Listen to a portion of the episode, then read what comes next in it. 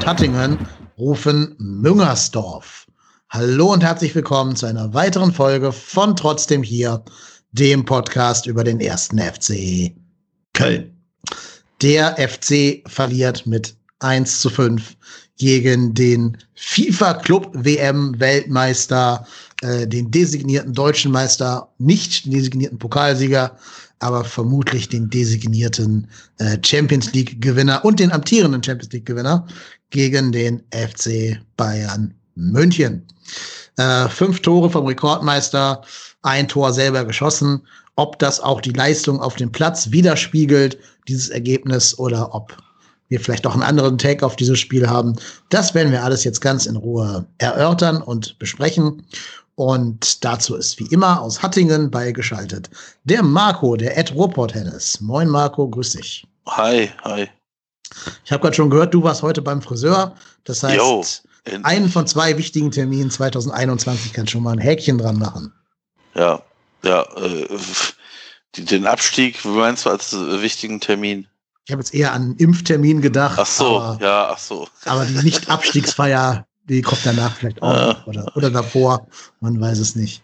Ich sehe noch aus wie Kay Ray. Ich muss noch mal auf meinen Friseurtermin warten. Auf meinen Impftermin sowieso. Aber naja, kommt eine, kommt Weile. Donnerstag ist es soweit, liebe Hörerinnen und Hörer. Da wird auch euer Podcast-Moderator des Herzens geschoren auf dem Kopf. Und dann bin ich wieder vorzeigbar und kann das Haus ohne Mütze verlassen. Das so. stimmt. Seinen Zustand auf seinem Kopf wird uns jetzt unser Gast vielleicht auch verraten vielleicht auch nicht. Ähm, wie ihr das schon kennt von Spielen gegen den FC Bayern München, haben wir immer den gleichen Gast, der uns aus dem Lager der Bayern ein bisschen was berichtet. Und zwar ist das wie immer der Robin Zimmermann. Moin Robin, grüß dich. Hallo, danke, dass ich wieder hier sein darf. Und zum Status auf meinem Kopf. Ich habe tatsächlich den großen Vorteil, dass es in meiner Familie ein paar Menschen gibt, die sehr gut Haare schneiden können. Deswegen bin ich autark. Sehr gut. Herzlichen Glückwunsch. Dankeschön ja, also sehr Positives. Ich dachte nie, ich würde das in Gebrauch nehmen, aber. Ja, ja, ich, ich habe auch erkannt, ich schiebe meine ehemaligen Schüler ja immer in Berufe, die mir selber opportun sind. Also Steuer, Steuerberater, Anwalt, Richter, sowas halt, ne? Polizei, dass ich so an, an wichtigen Stellen schon mal so ein paar, paar Minions sitzen habe. Aber ich habe immer vergessen, einen zum Friseur auszubilden. Das muss ich jetzt mal so langsam in die Wege leiten. Ja, stimmt. Wobei, ähm, also Friseur ist ja ein Ausbildungsberuf und äh, im Kollegenkreis habe ich gesehen, warum das ein Ausbildungsberuf ist. da wurde, da wurde nämlich einem Arbeitskollegen von mir äh, von der Frau die Haare geschnitten. Ach so, meinst du das? Ja, okay. Hm. Spannend, spannend. Ja, Sehr ja, ja. spannend. Eher so der asymmetrische Schnitt. Also da war wenig Kontur drin. Ja, ist halt ein Handwerk. Also ist genau, ja, wenn wir jetzt einen Tisch tischlern würden, würde auch nicht gut ausgehen, vermutlich auf Anhieb, ohne, ohne große Übung. Ähm, ja, also klar, logisch. Ist auch ein sehr äh, kunstvoller Beruf. Also ich bewundere jeden, der das schön kann. Ich gehöre nicht dazu, weil ich habe im ersten Lockdown selber Hand angelegt bei mir mit so einer Haarschneidemaschine. äh, einmal und nie wieder. Ja, das also, habe ich, das habe ich tatsächlich auch gemacht und das ist sogar eine sehr relativ lustige Geschichte. Ich habe dann einmal kurz vergessen, den richtigen Aufsatz mhm. drauf zu tun und schon war meine Haare mal kurz oben anstatt fünf Zentimeter lang, einfach mal kurz einen Zentimeter lang. Das war sehr lustig. Zentimeter geht ja noch, Millimeter wird ein Problem. Äh, Millimeter wäre ganz kritisch gewesen. Ja, ja, ja. ja, so ist es mir dann gegangen. Ich wollte eigentlich so eine, so eine Robert De Niro Taxi Driver Frisur machen, hat voll nicht funktioniert. Irgendwann habe ich dann, irgendwann habe ich dann Kahlschlag gemacht, alles auf drei Millimeter runter. Und dann auch wieder Mütze aufgesetzt, weil es halt scheiße aussah. Und dann habe ich nichts dadurch gewonnen, mir die Haare geschnitten zu haben. Bin trotzdem mit Mütze rumgelaufen. Naja, immerhin eine Chance, mein FC-Merchandise der Welt äh, hinauszuschreien. Ja, aber apropos FC-Merchandise, schauen wir mal, ob das Spiel heute auch dazu taugt, sich zu vermarkten zu lassen. Äh, da wäre jetzt meine Frage an dich, Robin. Ich weiß nicht, wie viele Spiele vom FC du so guckst pro Saison, aber welcher, welchen Eindruck hat denn der erste FC Köln auf dich gemacht, so als relativ neutralen Menschen? Also tatsächlich am Anfang muss ich sagen, echt einen guten Eindruck. Und vor allen Dingen, ähm, es kam auf mir, also was ich immer mitbekommen habe, weil ich schaue schon immer äh, paar FC-Spiele, vor allen Dingen, wenn sie gegen relativ große Vereine spielen oder Vereine, die ich interessant finde. Also sowas wie Dortmund oder auch gegen VfB Stuttgart fand ich in der Hinrunde, glaube ich, sehr interessant. Ähm, einen sehr kompakten Eindruck. und wirklich einen mutigen Eindruck auch am Anfang, obwohl ich sagen muss, dass mich äh, Dennis, euer Stürmer, teilweise ein bisschen verwirrt hat, so oft wie er im Ab Abseits stand. Aber ansonsten fand ich es defensiv einen richtig guten Auftritt am Anfang für so die ersten 20 Minuten. Und offensiv war es halt so ein bisschen, okay, gut, wir haben jetzt davon zwei Spieler stehen. So mit schönen Grüßen lassen wir euch mal laufen und schauen dann, was passiert und hoffen aufs Beste. Aber für mich allgemein spiegelt jetzt die Höhe, also das end endgültige Endergebnis nicht wirklich die Leistungsdifferenz dar. Also für mich jetzt auch 3-1 hätte gereicht. Mhm, da hast uns jetzt ja schon ganz viele Ansatzpunkte geliefert. Sollen wir einfach bei Dennis anfangen, ähm, weil das habe ich auch auf meinem Zettel hier stehen. Gibt es in Belgien vielleicht keine Abseitslinie? Kann das sein, dass ja, sie da irgendwelche also, anderen, anderen Regeln haben? Ja, das scheint so. Also irgendwie, das war ja teilweise obskur. Also ich meine, ich, ich habe noch nie gesehen, dass jemand in so kurzer Zeit so oft und auch deutlich im Abseits steht. Ja. Also ich meine, wenn du, wenn du halt mal so startest, im Lauf bist und der Ball kommt, weiß ich nicht, ein paar Sekunden zu spät, dann stehst du halt so, einen, so einen halben Schritt im Abseits, aber der war ja teilweise Meter 50 im Abseits und nicht nur einmal, sondern ich, ich weiß nicht, wie viel Mal. Ich habe irgendwann aufgehört zu zählen, es, es war aber erschreckend hoch, die Zahl wahrscheinlich. Ja, und also erstmal noch nicht mal in Situationen, wo die Bayern unbedingt auf Abseits gespielt haben, ja, das auch noch, sondern ja. so wirklich uncalled irgendwie. Und dann auch immer da so raustraben, ne? nicht mal im Vollsprint da rauskommend, um wieder am Spiel teilnehmen zu können. Ich weiß nicht, hat der, hat der versucht zu zocken und dachte, die Bayern würden sich tiefer fallen lassen, dass er dann nicht mehr abseits stünde, wie das manchmal Hünteler zum Beispiel gemacht hat in seiner guten Zeit. Vielleicht ist das der Plan gewesen dahinter, weiß ich nicht, aber also er muss ja wissen, dass bei uns alles auf den schnellen, hohen Ball ausgerichtet ist und dass man da halt nicht mehr abseits stehen kann, weil wir keine Ballbesitzphasen haben. Also das wäre so die einzige Erklärung, die ich da habe, dass der vielleicht in, in Brügge eher Ballbesitz gewohnt ist und sich da erlauben konnte, im Abseits zu stehen, weil die anderen den Ball halt erstmal zehnmal hin und her gepasst haben, bis er dann der Endverwerter war vielleicht und bis dahin nicht mehr Abseits war. Das ja, aber, schon mal so ein bisschen aber, Vorsprung hatte. Ja, aber das ist jetzt mal im Ernst. Also, der ist ja jetzt schon, wie lange bei uns? Drei Wochen, vier Wochen? Ja, also vier Wochen, schon ne? fünf, sechs Spiele, ne? Schon seit Regensburg. Ja, also, genau. Also, ich meine, das ist ja jetzt dann schon so, dass das, das, wenn er das jetzt nicht mitgekriegt hat, sorry, also. dann ist er irgendwie im falschen dann Film, das stimmt. Passt was nicht. Also ich meine, ja, war, war glaube ich nicht sein, also er hatte bisher wenig gute Auftritte bei uns. Mhm. Ich glaube, das war mit Abstand das Schlechteste. Ja, muss man leider sagen. Also auch sehr negative Körpersprache, ne? Viel abwinken, viel so Hände in die Luft schmeißen, so ach, nach dem Motto, ach. Dann gab es ja eine Szene, wo er einmal geschickt wurde, wo ihm der Ball so zehn Meter nach vorne verspringt äh, und dann ins, ins Tor ausgerollt ja. ist. Ähm, das wäre so die einzige Chance, wo er sich mal hätte auszeichnen können, wenn er da eine bessere Ballbehandlung gehabt hätte. Aber auch dieser Katastrophenpass vor dem 2-0, der war ja komplett unforced. Da war ja kein Druck auf ihm. Der Ball hätte über drei Meter beim Mitspieler ankommen müssen. Und so einen Pass dann zu spielen, das schreit alles nach Pause, das, also dem mal eine Pause zu geben. Das Problem ist ja nur, unser Kader gibt das nicht her, ihm eine Pause zu geben. Du kannst da halt in der Regel weder Tolu reinschmeißen, der nicht mehr im Kader stand jetzt, noch kannst du die Last wieder auf Thielmann und Dudas Schultern legen. Und Anderson scheint ja auch noch in weite Ferne zu sein, dass der wieder fit wird. Also ich denke mal, der wird auch gegen Bremen wieder starten müssen, aus mangelnden Alternativen. Ja, könnte, könnte passieren, ja. Ich glaube vor allen Dingen noch Dennis, ich weiß nicht, ob ihr das, ob ihr das damals mitbekommen habt, warum Dennis eigentlich schon so bekannt war, bevor er überhaupt, also im deutschen Raum relativ bekannt war, bevor er nach Deutschland kam. Weil die Tatsache, er zehrt, er zehrt ja immer noch von ein bisschen von seiner Performance in Bernabeu. Ja, ja, wegen den beiden ja, Stolper, Stolpertoren gegen Madrid. Ja. Und dem wunderschönen Ronaldo-Jubel in Bernabeu. Ja. Ja, ja, klar, das ist der einzige Name, der einzige Grund, warum der Name auf dem Schirm war. Klar. Ja. Das ist richtig. Aber ähm, auch da hat man schon diverse Probleme bei der Ballannahme gesehen bei diesen beiden Toren. Und ja, die ziehen sich jetzt bei uns leider durch. Nur dass das nicht mal zum Erfolg führt dann bei uns. Bestes Spiel von ihm würde ich sagen war im Pokal, obwohl er den Elfmeter da verschossen hat. Aber das Tor hat er zumindest gut gemacht. Ja, ja, es ist, ja, es ist, ist bisher, ich meine, ich habe auch gedacht, oh cool, jetzt kriegen wir hier einen Stürmer, der vielleicht, der auch vielleicht uns so ein bisschen aus dieser Stürmer-Situation heraushilft, aber irgendwie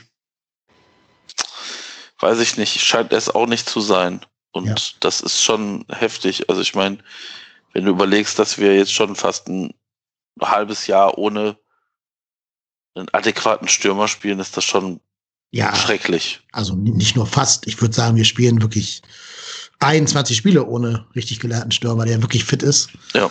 Man muss auch sagen, jetzt so mit Rückblickswissen, du hättest halt Modest nicht abgeben dürfen. Ne? Also muss man jetzt konstatieren, im, Fe im, im März 21, äh, da nicht klar war, wann Anderson wieder fit sein würde, war es ziemlich Harakiri, dann nur mit Dennis und Tolo in die Rückrunde zu gehen. Ja, wobei auch Anthony Modest ja in, in Frankreich auch schon, ähm, also jetzt auch nicht mit Qualität glänzt. Ne? Also ich Nee, meine, hat, hat der nicht auch irgendwie wegen Covid aussetzen müssen? Ja, und gilt jetzt schon da als größter Flop der Vereinsgeschichte. Also ich ja, aber meine, das ist ja nur echt ein bisschen früh ge geurteilt. Ja, aber also ich meine, aber das, was er, der hat ja schon ein paar Spiele von Anfang an gemacht. Ich äh, lese dann das so ein bisschen quer. Also das ist jetzt, sieht jetzt auch nicht danach aus, dass der da die Bäume ausreißt und da sagt man, naja, gut, seine Zeit ist auch schon lange vorbei. Ja, Ähm, und genau das trifft es wahrscheinlich auch. Hm. ja, es, ja, das stimmt schon. Das ist nicht mehr der Modest, den wir alle damals lieben gelernt haben. Ja. Ja, naja. Aber lass uns mal einen zweiten Punkt aufgreifen, den Robin gerade ähm, aufgemacht hat. Er sagt ja, dass das Ergebnis gar nicht ganz die Leistung widerspiegeln würde. Gehst du da mit ihm mit? Ich glaube, so ein 3-1 wäre, wäre angemessen gewesen. Aber wenn du halt den Bayern nachher im Nachgang in den letzten zehn Minuten so viel Freiräume gibst, ja, dann und, und du da so ein Gnabry rumflitzen hast, ja, dann kann so Dinger können halt passieren. Also ich glaube halt auch, dass es vom von der Gesamtsituation nicht das allerschlechteste Spiel war. Vielleicht waren es ja zwei, drei Tore zu hoch, also besonders zwei Tore zu hoch. Hm. Das sehe ich auch. Ich fand uns auch nicht so dramatisch schlecht. Ähm, aber um da gegen die Bayern überhaupt was Zählbares zu holen, musst du halt am obersten Limit deines, deines Niveaus spielen. Und die Bayern müssen halt einen schlechten Tag haben, was sie halt auch nicht hatten. Ne? Ich meine, Ja. die haben jetzt nicht die Bäume ausgerissen. Also ich meine, wenn, wenn wir nachher auf das 2-1 gucken, das war schon, das, äh, also ganz ehrlich, ich habe in dem Spiel nicht viel gelacht. Beim 2-1 von uns habe ich deutlich gelacht. Ja, da können wir gerne auch einfach jetzt mal bleiben, wenn wir da schon sind. Wir können einfach mal Elias Giri loben für diese Aktion. Ne? Also klar, dass die Ja. Bayern da auch Steigbügelhalter waren, aber hat er trotzdem überlegt, ruhig, Ja, ja. technisch sehr fein gemacht und dann am Ende noch diesen Lupfer da rauszuhauen aus dem Fußgelenk. Also andere Stürmer von uns hätten den nicht so elegant da ins Tor gelöffelt. Ähm, fand ich, hat er sehr gut gemacht, der, der Elias. Ja, das stimmt. Also ich, ich, äh, ich glaube, er war selber überrascht, dass er da den Ball bekommen hat. Oder beziehungsweise sich den Ball nehmen durfte. Ich meine, das sah ja schon sehr nach Slapstick aus. Also ich meine, das war ja ein äh, bester FC-Abwehrmanier. Also das war ja, war schon, war schon ein großes Kino. Ja, aber wie gesagt, musst du erst mal machen. Da haben wir ja Spieler im Kader, die dickere Chancen nicht reinlöffeln. Ähm, nee, aber da, ähm, ich glaube, auch wegen solcher Situationen und solcher Aktionen werden wir Skiri nicht mehr sehr lange in Köln sehen. Das glaube ich auch. Also ich glaube, gerade dieses Tor hat uns sogar insofern mehr geschadet, als dass das jetzt so ein bisschen viral geht und ganz viele YouTube-Clips davon existieren. Und dann bestimmt irgendein französischer Verein sagt, oh, EDS, den könnten wir mal äh, holen zurück. äh, also, ne, ich glaube, der, der wird uns eher als Geld auf der Bank helfen als als Spieler nächstes Jahr. Ja, also das, das, da gehe ich auch von aus. Ähm, er hat sicherlich, ist sicherlich einer der stabilsten Spieler bei uns im Kader und deshalb glaube ich auch, dass der nächstes Jahr nicht bei uns spielen wird. Hm. Hast du eine Meinung zu Skiri, Robin? Also ich fand's, ich fand's sehr überraschend in dem Moment, dass sowas überhaupt passiert, aber ich muss sagen, er hat das wirklich sehr ruhig und auch wirklich überlegt gemacht und dann noch den Mut zu haben, so den Ball drüber zu lupfen und wie er es dann auch gemacht hat, war wirklich sehr gut und es ist immer so, Skiri ist irgendwie so immer der Spieler, der mir immer positiv auffällt beim ersten FC Köln, vor allen Dingen, wenn, wir, wenn er gegen Bayern spielt. Ich weiß nicht, ob er dann so eine extra Motivation hat, aber irgendwie ist es immer der eine Spieler, den ich immer im Blick habe. Und ähm, ja, also ich muss sagen, wirklich gut gemacht, aber halt auch sträflichst verteidigt von der Bayern-Abwehr, wo sich keiner hat zuständig gefühlt für den Ball oder beziehungsweise den Gegenspieler. Mhm. Ja, genau. Also die Bayern haben uns ja durchaus öfter eingeladen zum Tore schießen, als man das vom FC Bayern gewohnt ist. Ähm, eigentlich hätten wir, glaube ich, nur unsere Torchancen nutzen müssen. Also ich glaube, eine richtig gute Mannschaft hätte den Bayern an dem Tag so drei Tore einschenken können, wenn da nicht der FC gestanden hätte, sondern irgendwie Leipzig oder so. Ich glaube aber andererseits auch, dass die Bayern vielleicht dann auch konzentrierter gewesen wären gegen andere Mannschaften und einfach ein anderes Gesicht gezeigt hätten. Aber das bringt uns ja eigentlich auch zu dem, zu dem quasi 3 zu 2, ne, wo Manuel Neuer wahrscheinlich den einzigen Fehler der ganzen Saison macht. Oder hatte schon mal einen anderen gemacht diese Saison? Weiß ich jetzt gerade gar nicht. Ähm, nee, er hat den, den letzten wirklichen Patzer hat er letztes Jahr nochmal drin, das weiß ich. Da hat er auch so eine ähnliche Aktion gemacht. Aber ich glaube, dieses Jahr hat er noch keinen wirklichen Fehler drin. Ja, das wäre der eine Saison dann gewesen. Ja. Den kann man auch nutzen, wenn ja. man nicht Dominik Drexler heißt und ein Spacken ist. äh, ja, muss er den mit links schießen?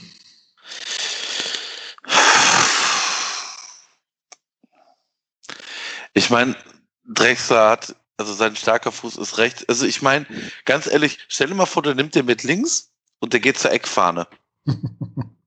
Dann sagt jeder von uns, warum nimmt er nicht den rechten Fuß? Ich, ich frage mich, ich habe mich wirklich gefragt, ob er nicht hätte noch drei, vier Schritte gehen können. Das, das habe ich mich nämlich auch gefragt, weil ich habe die Szene also nicht mehr so wirklich hundertprozentig im Kopf, aber ich habe immer noch im Kopf, dass er wirklich noch ein bisschen Platz hatte, weil sowohl Davies war nicht da und der einzige Innenverteidiger, der hinten quasi noch da war oder im Defensivmodus war, war Jerome Boateng und der war eh sowieso in, auf dem Weg ins Tornetz, wie er da reingerannt ist. Deswegen, also ich glaube, er hätte noch zwei, drei Schritte gehen können und dann wäre der Winkel vielleicht auch besser gewesen. Ja, ja gut möglich. Aber ich glaube, da ist dann da kommt dann so ein bisschen die, die große Angst vor der großen Tat. Ähm, und dann will man da als Spieler wie Drexler, dem ja nicht viel gelungen ist diese Saison, eher dieses Tor da schnell erzielen, als noch die Coolness zu haben, die wir gerade bei Skiri ja so gelobt haben. Ähm, und dann hat er halt zu übereifrig, zu überhastet abgeschlossen. Und noch dazu halt auch, finde ich immer noch mit dem falschen Fuß aus dem Winkel, auch wenn es ein starker sein mag, aber aus dem Winkel darfst du gerne auch den anderen nehmen.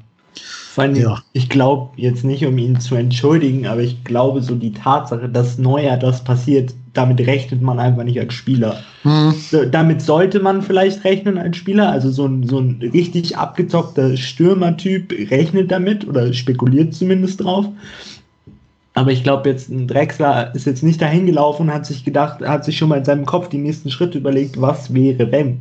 Und dann passiert das halt und dann sind das so Sekundenbruchteile, wo du dich entscheiden musst. Und ich glaube, da geht dann die Pumpe oder schlägt die Pumpe dann doch mal etwas schneller. Und vielleicht sind dann mit ihm einfach die Nerven in dem Moment rum, äh, durchgebrannt mhm. und er hat einfach ja. die falsche Entscheidung getroffen und zu früh abgeschlossen. Ja, also ich gucke die Szene gerade. Viel mehr gehen hätte er nicht können, weil man ja weiß, wie schnell Davies ist. Ne? Also ja. Ich glaube, in, in der Realgeschwindigkeit sieht man schon, dass Davis sonst da gewesen wäre. Der ist ja eine Rakete, der Typ. Äh, aber ich habe auch gelesen, dass der Schiri nachher in der Kabine war und zu Drexler gesagt hat, hier Junge, gräm dich nicht, du wärst eh im Abseits gewesen. Ähm, das habe ich so in den Nachberichten gar nicht wirklich gelesen, aber wenn es wirklich Abseits war, dann ist es ja irgendwie auch alles egal. Dann, aber inwiefern hätte das Abseits sein können, weil Neuer hat ja den Ball zuletzt berührt, oder? Ja, ich weiß nicht, wie das läuft. Da gibt es auch so tausend Regeln mit Deliberate Play und weiß der Geier was. Vermutlich zählt der Moment des Passes, bevor Drexler Aber die Regel, die ich, im, Regel, die ich im Kopf habe, sobald der, sobald der Gegenspieler den Ball berührt hat, ist es ist eine neue Spielsituation. Ja, ich, ich, also, also ich, ganz ehrlich, da abseits wäre schon, wär schon witzig gewesen, aber ich meine.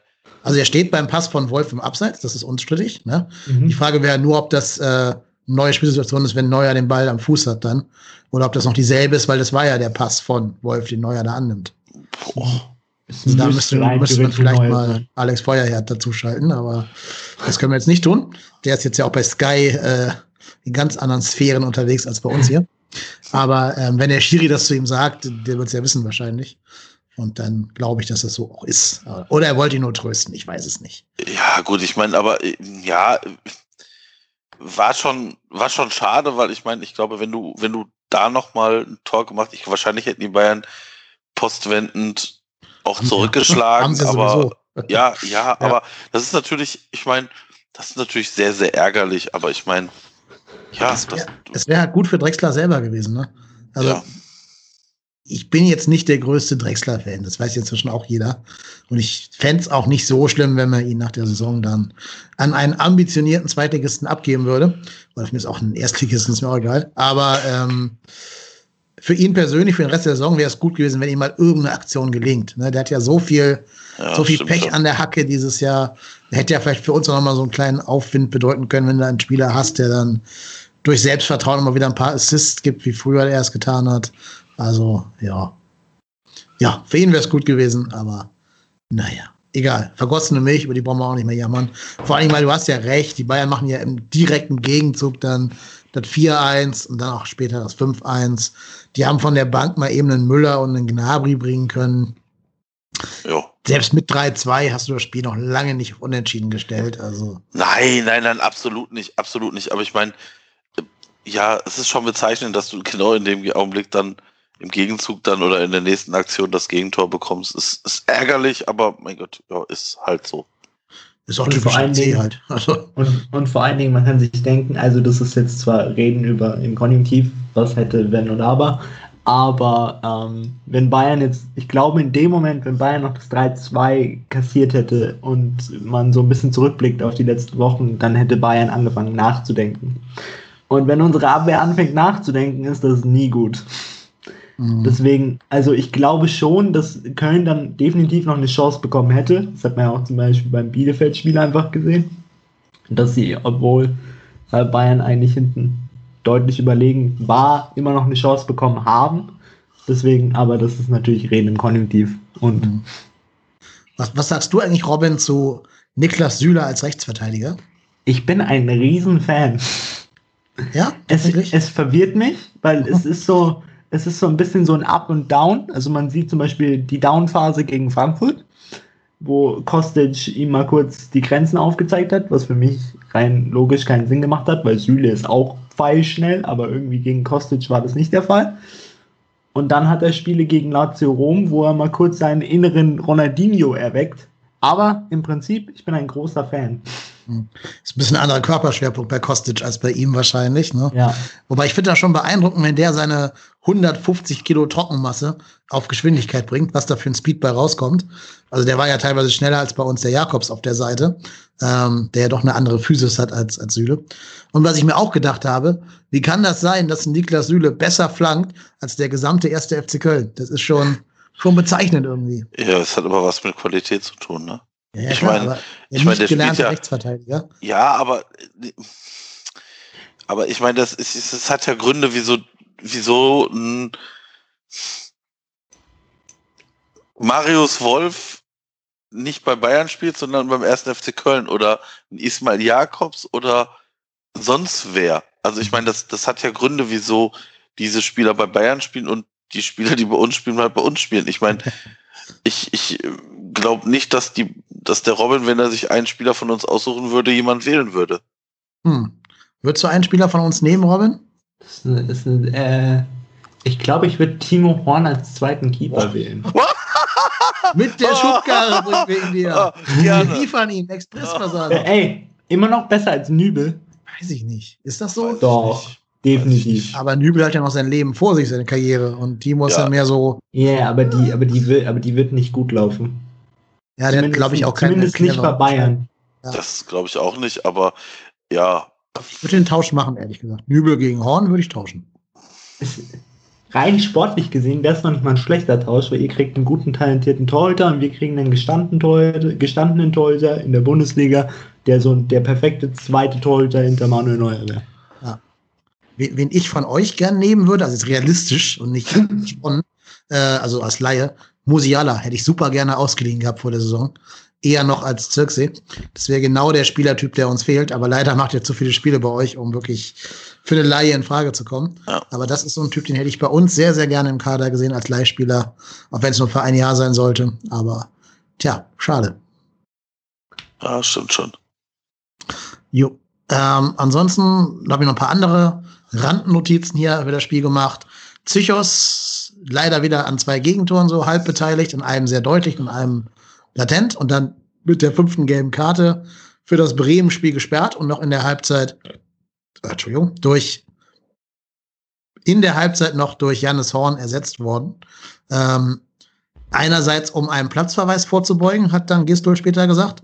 Andererseits auch, um Jannis Horn dann schon mal einspielen sich zu lassen für das Spiel gegen Bremen, wo unsere Vier äh, Dreierkette dann wahrscheinlich Cestic, Mire, Jannis Horn heißen wird. Hätte sie das vor der Saison gesagt, dass wir mit der Dreierkette spielen, hätte sie, glaube ich, viel Geld gewinnen können, wenn du das mit Typico gewettet hättest. Ja, gut, Aber ich meine. Scheint das, das jetzt ja zu kommen, aus mangelnden Alternativen. Ich wollte sagen, hat ja aufgrund der Alternative zu tun, dass äh, Bornau ja jetzt gerade frisch operiert ist und äh, zumindest für das Bremen-Spiel und wahrscheinlich auch für das Spiel danach ja noch ausfallen wird und äh, ja. Also ich muss ganz ehrlich sagen, Jannis Horn, es gibt nicht vieles, was ich da aktuell, also was ich wirklich kritisieren kann. Also der, der spielt wirklich unaufgeregt und das ist vollkommen okay. Das ist jetzt nichts, wo du für in die Nationalmannschaft berufen wirst, aber für das, was wir vorher da mal teilweise gesehen haben, ist das schon deutlich besser. Hm. Ja, also ich sag's ja jetzt öfter mal, dass ich ihn als linken Innenverteidiger in der Dreierkette, Fünferkette gar nicht mal so schlecht finde. Ja. Wo er halt recht wenig Raum abdecken muss und damit seiner Geschwindigkeit aber äh, gut in die Zweikämpfe kommen kann. Und ich sag mal so, also Zichos, bei aller Liebe und der mag ja auch wichtig sein, so als Führungsspieler für die Mannschaft und so, aber der verschuldet dir halt in jedem Spiel mindestens ein Tor. Mhm. Und das kannst du dir als FC Köln nicht erlauben, weil du schießt ja auch keine Tore.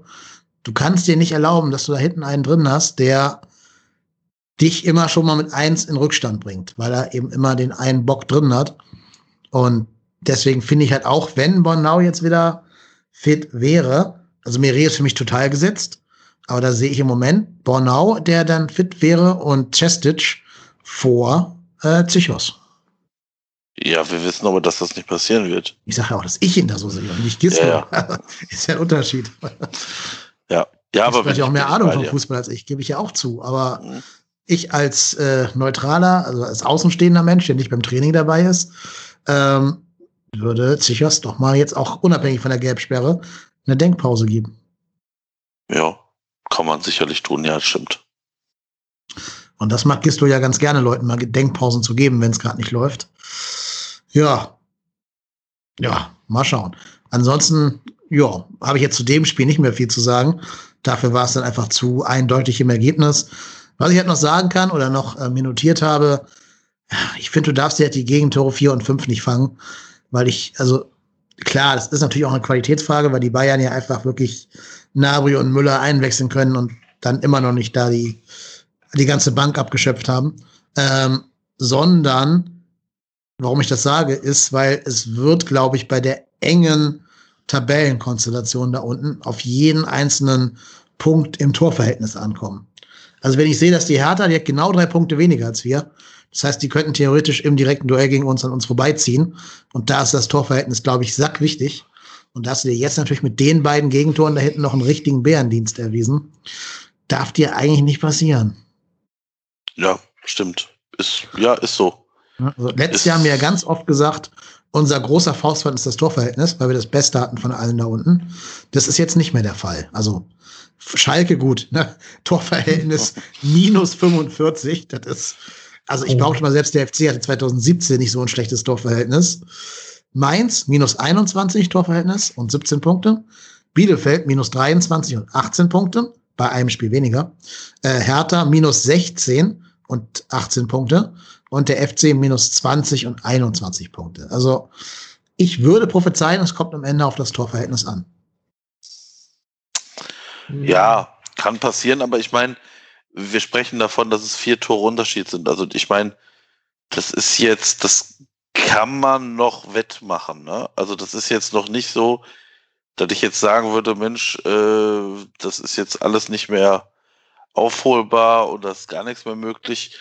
Natürlich ist das ärgerlich, aber auf der anderen Seite äh, pff, glaube ich, ist es, kann man das, kann man das, wie gesagt, kann man das doch alles wieder zurechtrücken. Also ich meine, es sind ja noch ein paar Spiele zu spielen. Aber vier Tore sind auch ein Fünftel der gesamten Tore, die wir erzielt haben diese Saison, ne?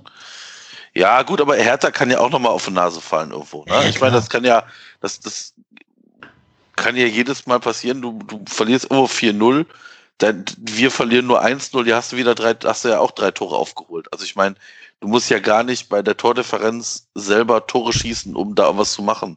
Mhm. Ja, ja, klar. Also die haben auch noch Dortmund, die haben noch Bayer Leverkusen, Ja, genau. die haben noch Mönchengladbach, Freiburg. Ja, gut, Schalke haben sie auch noch, und uns halt. Und Hoffenheim. Also da sind noch genug Spiele bei, wo sie auch Tore, Gegentore fangen können, das stimmt. Überhaupt wird der nächste Spieltag total spannend für den Tabellenkeller.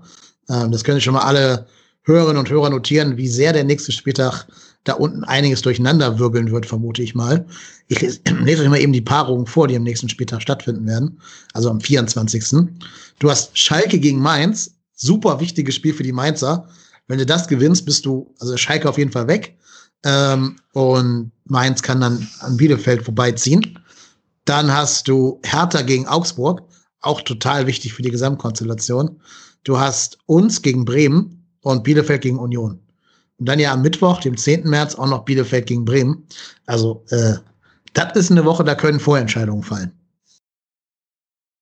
Ja. Das ist, Sind Und andererseits- sechs Punkte Spiele. Ja, absolut. Und ich glaube, wenn Schalke gegen Mainz gewinnt, ich will da jetzt nicht das Wunder von Gelsenkirchen herbeireden, nein, nein, nein. aber dann wären es nur, nur noch zwei Spiele auf Bielefeld. Ne? Nein, nein. Ah, ah. Äh, ich kann es mir unter kein, also ich kann es mir unter keinen Umständen vorstellen, dass ähm, Schalke da irgendwas reißt, weil vor allen Dingen Mainz ist aktuell im Aufwind. Die haben ja unter anderem Gladbach geschlagen, auch in der Phase bei Gladbach, wo vielleicht vieles nicht so gut lief intern, aber trotzdem, ich könnte mir vielleicht vorstellen, dass Schalke wieder normalerweise gut anfängt, aber dann einfach irgendwann das 1-0 kassiert und dann war es das wieder. Ich kann mir unter keinen Umständen vorstellen, dass Mainz das verliert. Ich kann mir auch nicht vorstellen, dass sie es unentschieden spielen. Habt ihr Lust, mal ein bisschen über Schalke zu reden? Weil, also ich hätte Gerne. einiges an, an Redebedarf über diesen Verein. Also der, der schafft es ja wirklich, unser, unser Chaos von diversen Vorsaisons nochmal in den Schatten zu stellen, oder? Ja. Also Schalke hat ähm, mehr Entlassungen dieses Jahr als Punkte. Ja, Schalke hat auch dieses Jahr mehr Trainer entlassen als oder mehr Trainer gehabt als Freiburg seit 1991. ich habe ich hab jetzt gehört, das war in der, in der 58. Bundesliga-Saison der 59. Trainer. Sagt ja. Wahnsinn. Ja. Wahnsinn. Ja. Ja, gut, ich meine, jetzt muss man dazu sagen, und bei diesen 59 Trainern sind natürlich auch so Interimstrainer wie Hüb Stevens jetzt für zwei Spiele oder so Ich dabei. vermute mal, ne? Hüb Stevens ist alleine viermal dabei bei diesen 59. Ja. Weiß nicht, wie das gezählt wird. Ja, ja. Ja, aber das ist schon, das ist schon, ja, das ist schon Wahnsinn. Also ich meine, wie, wie, wie der Verein es schafft, sich innerhalb von anderthalb Jahren von einem, also ich meine, man darf jetzt wirklich nicht vergessen, dass die letztes Jahr zum Start der Rückrunde, da waren die Vierter. Da waren die der heiße Scheiß auf die Champions League Plätze. Ja. Und, ich glaube, im Rückblick, das ist Wahnsinn. Ich glaube im Rückblick, dass ihnen diese Vizemeisterschaft unter Tedesco und, und Heidel, die hat denen so ein bisschen das Genick gebrochen. Weil die da alle dachten, die wären wieder wer und haben da so ein bisschen kaschiert, dass sie da auch schon scheiße gespielt haben. Oder ziemlich, ziemlich viel Glück hatten, sagen wir mal so, um das Wort scheiße zu vermeiden.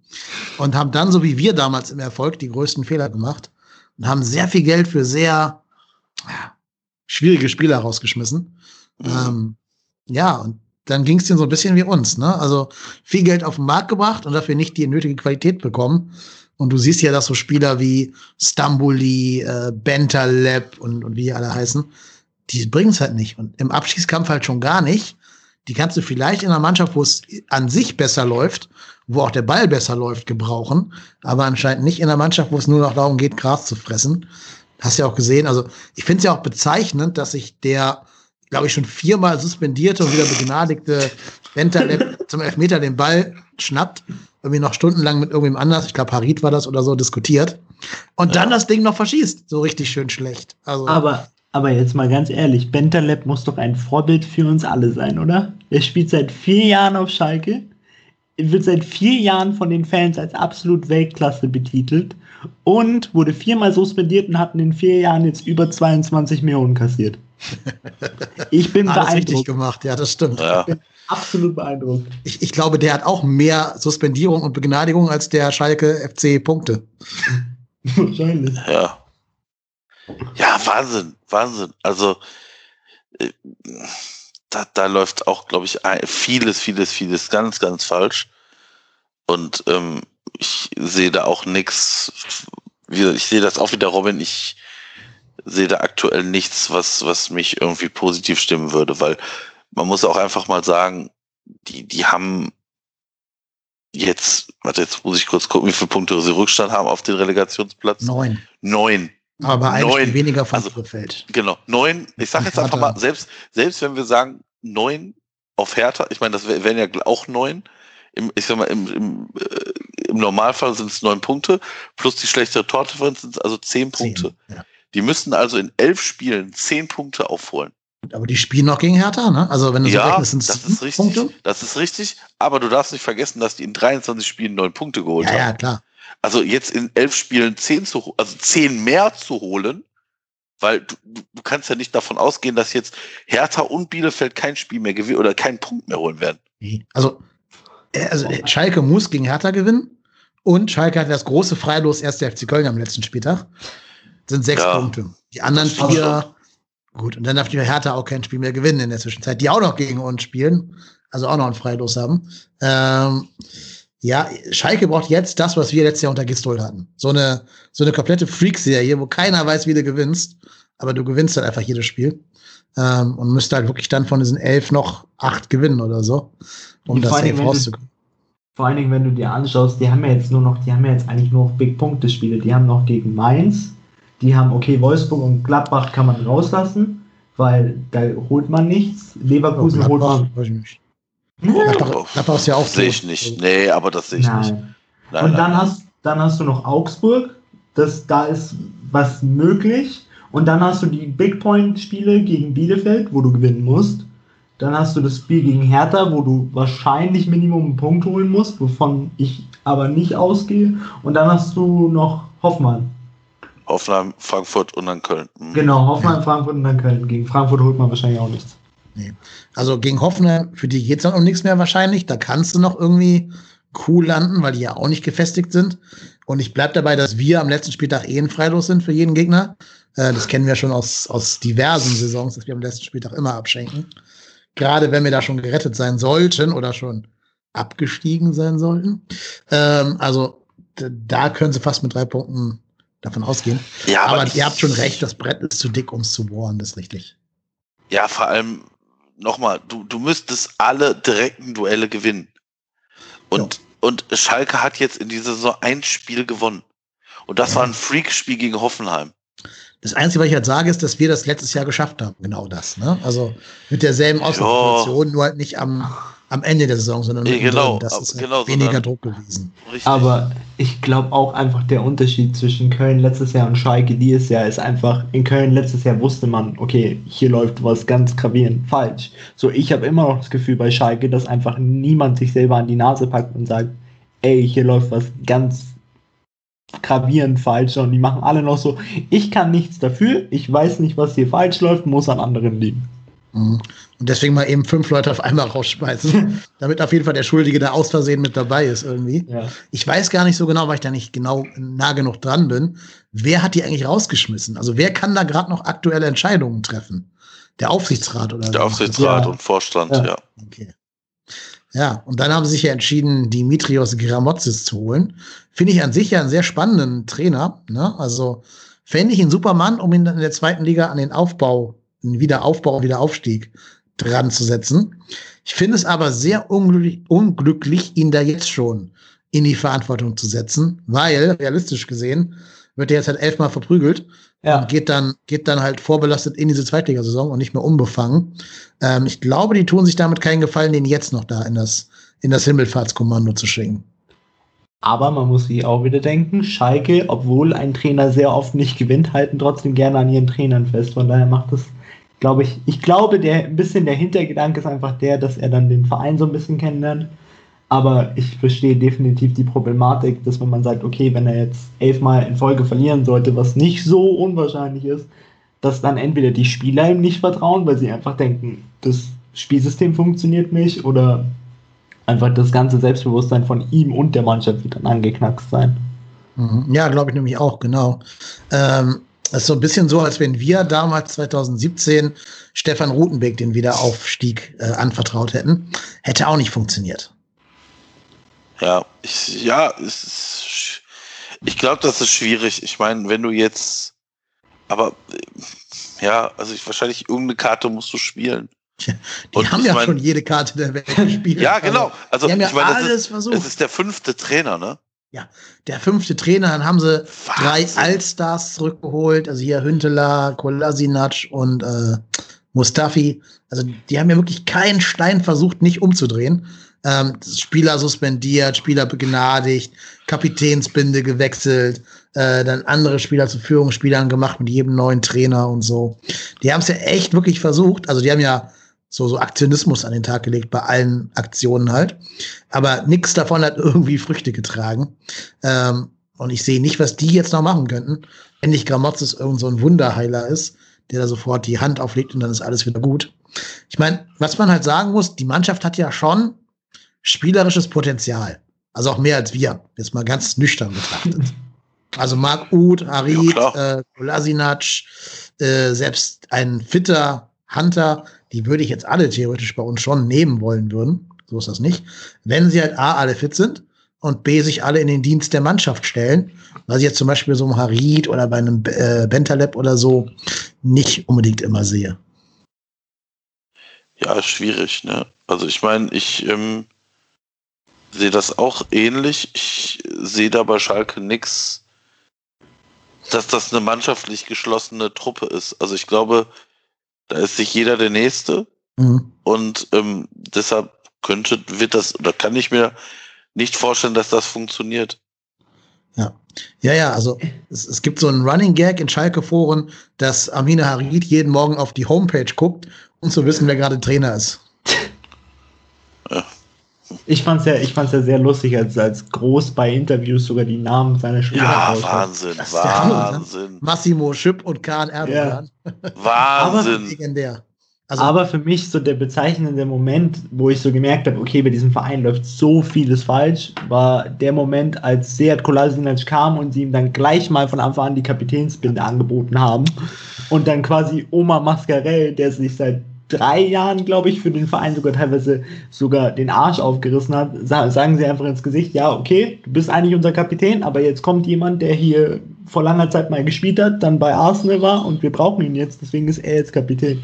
Da, da, da merkst du doch einfach, da ist einfach das Mannschaftsgefühl komplett kaputt, weil was sollen die Spieler denken? Okay, ja, gut. Also allein, dass Mascarell da vorher Kapitän war, der immer noch nicht Deutsch spricht, ja. ist, glaube ich, schon bezeichnend. Ähm, aber ich fand von ihm, von Mascarell sogar relativ gut oder relativ cool, dass der das öffentlich nie thematisiert hat. Dass der immer gesagt hat, nö, nö, kein Problem, alles gut.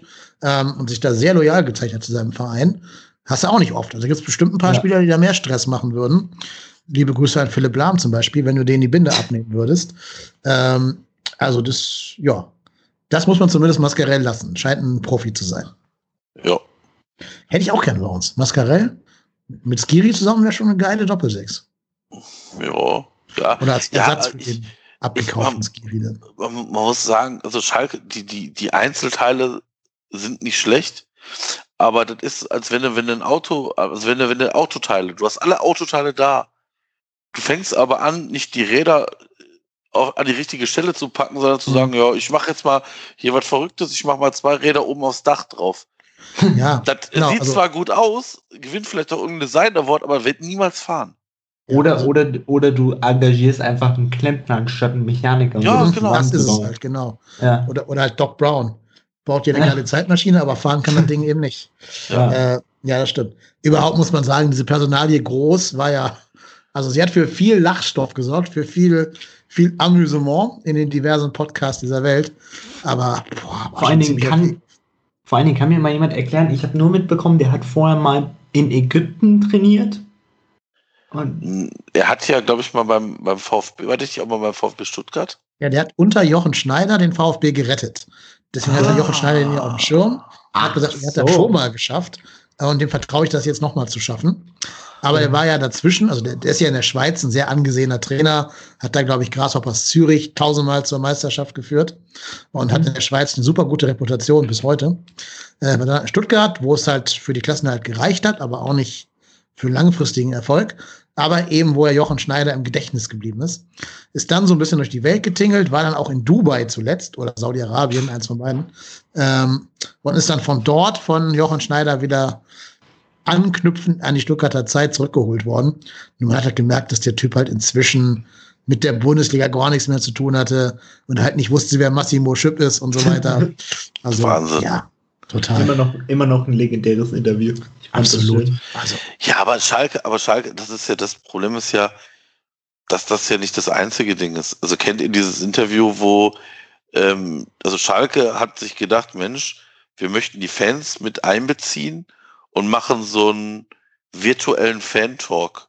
mhm. und dann wurde Kennt die Pressesprecherin da vorgestellt, ne? Ja, genau. Was Kennt ihr das? Interview? Ja, ja, ja, ja. Ja. Wo, wo im Prinzip, ähm, da wird gefragt von, von Fans, Mensch, äh, hier ist eine neue Pressesprecherin, die ist seit dem ersten, dritten äh, oder ersten, zweiten im Amt, aber das ist erst am, weiß ich nicht, achten, zweiten bekannt gegeben worden. Mhm. Was ist, was ist denn da jetzt los?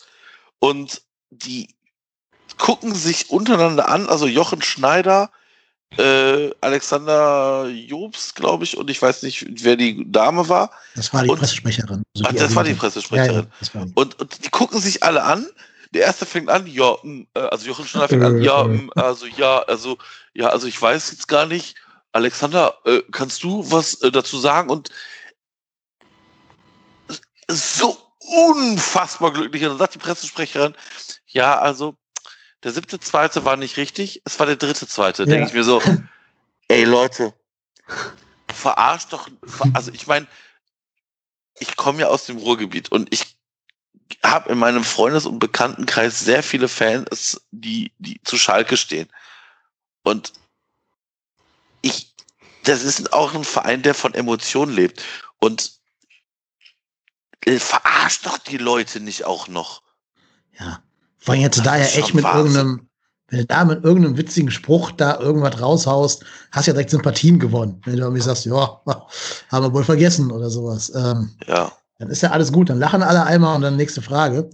Ähm, wobei ich ja, aber man soll ja auch nicht nur draufhauen, man soll ja auch mal loben.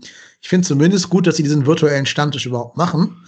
Das tun ja unsere Pappenheimer zum Beispiel nicht. Ja, es hat ja auch Gründe.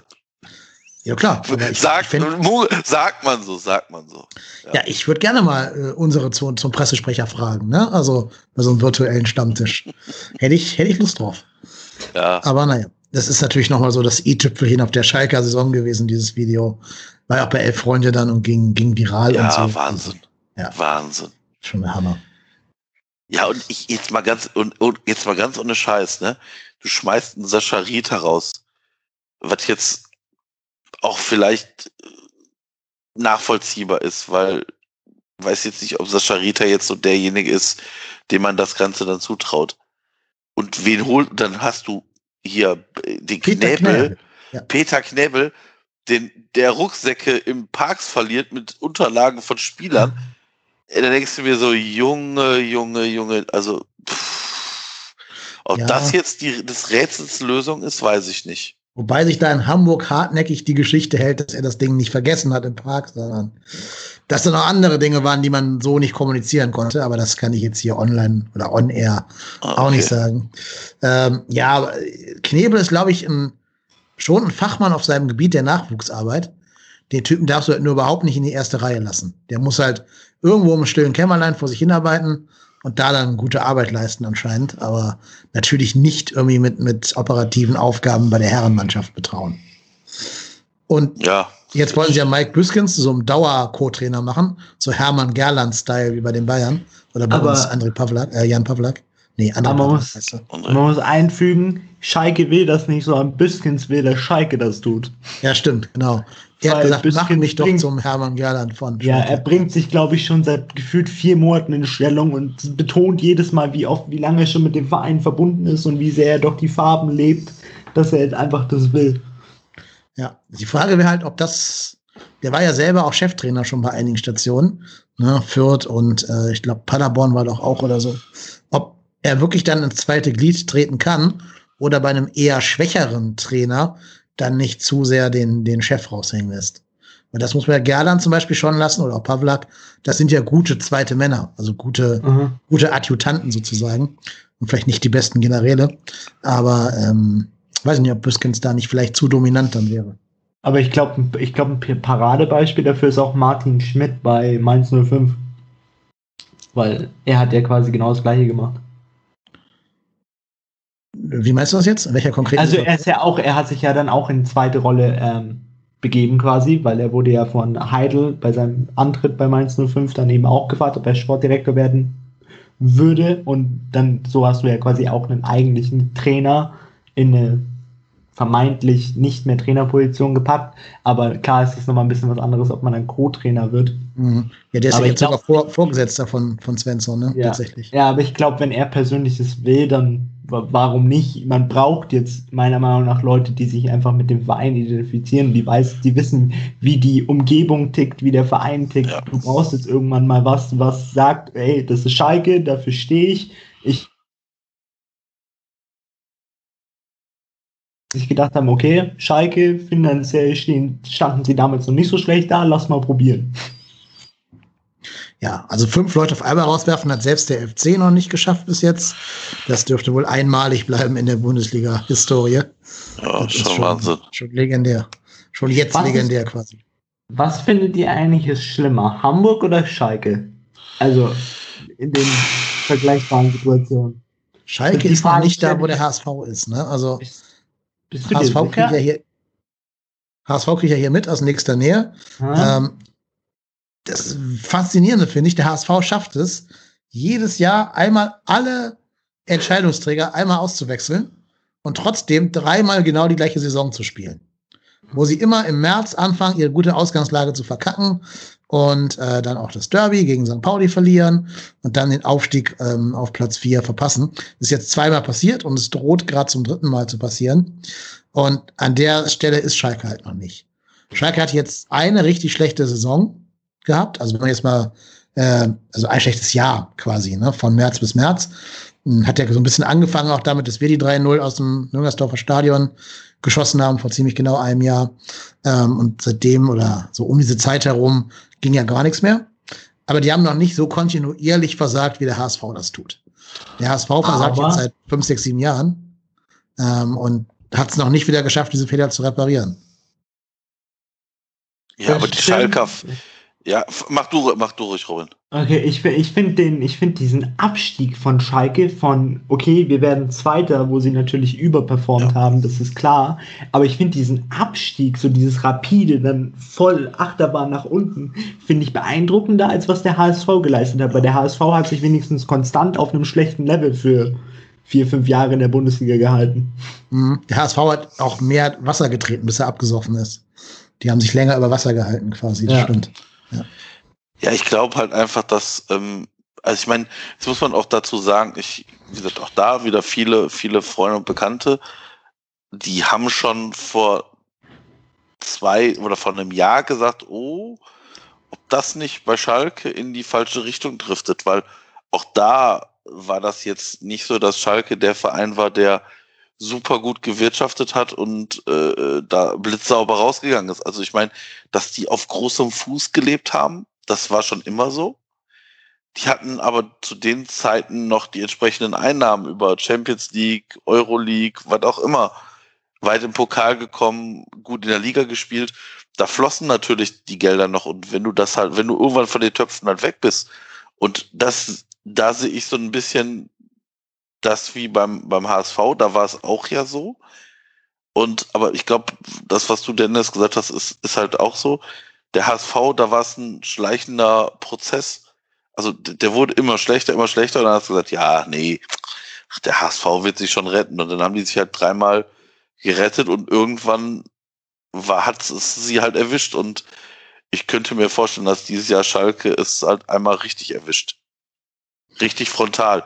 Also nicht, weißt du, nicht so, nicht so siebenmal Auffahrunfall und immer einen Punkt gekriegt, sondern einmal Frontalcrash äh, mit äh, Querschnittslähmung. Vor allen Dingen glaube ich nicht, dass Schalke sofort wieder um den Aufstieg spielen wird. Also ich kenne natürlich die Verträge der Leute da nicht, aber ich gehe davon aus, dass die nächste Saison kaum über 21 Spieler verfügen werden, die einen gültigen Vertrag haben werden. Da werden ganz viele nur Erstliga-Verträge gehabt haben. Ähm, und das kann denen auch nicht schaden, wenn sie diese ganzen, ich sag mal jetzt eher sich auf der Durchreise befindenden Spieler loswerden. Aber die werden auch die paar sehenden Spieler abgeben müssen. Ne? Marc Uth als, als prominentestes Beispiel. Ich, gut, ich kann mir vorstellen, so ein Fährmann geht vielleicht mit in die zweite Liga, aber Kolasinac ist dann weg, Mustafi ist weg, ähm, alles, was so halbwegs gegen den Ball treten kann, ist weg, Serda ist dann weg. Ja, Harid geht natürlich auch nicht mit in die zweite Liga. Ja, und dann hast du halt nur noch so die, die, die, die Tim Beckers oder wie der Mann da heißt, äh, da an der, an der Angel und sonst keinen. Ja, aber ich glaube, ich glaube aber auch, dass Schalke so, so Vereine leben ja auch von einem Namen. Und ich kann mir vorstellen, dass Schalke genug Leute holen wird, um zumindest eine gute Rolle in der zweiten Liga zu ja, haben.